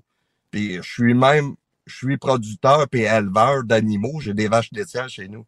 J'avais un pincement au cœur de, voir ça, ça me faisait vraiment mal de voir ça je ne sais pas qu'est-ce qui s'est passé. Je ne sais pas s'il y a de la détresse psychologique là-dedans. Mm, je ne mm, sais pas. Le MAPAC a bien agi. Le MAPAC, il fallait qu'il intervienne, tout ça. On, on va approfondir cette situation-là, mais des cas comme ça, faut pas que ça arrive, là. C'est, c'est... Puis Et- j'ai de la misère à comprendre ça parce qu'en tant que producteur, quand on a des animaux pour nous, là, c'est là, on, y va à chaque matin voir ces animaux-là. Là. Et vous savez qu'il y en a beaucoup de détresse psychologique aussi dans le milieu de- des agriculteurs, là. Entre autres, justement, parce qu'ils ont de la difficulté à arriver. Ben, on va suivre ça de près. Bonne chance, M. Martin Caron, président de l'UPA. Merci, bonne journée. Mais merci et bonne journée. Merci. Euh, merci à la formidable équipe avec qui j'ai la chance et le privilège de travailler. Euh, merci Florence Lamoureux à la recherche, euh, accompagnée Marianne Bessette. Merci beaucoup Jean-François Roy à la mise en onde de la réalisation avec Jean-Philippe Leroux. Merci. On se reparle au prochain épisode.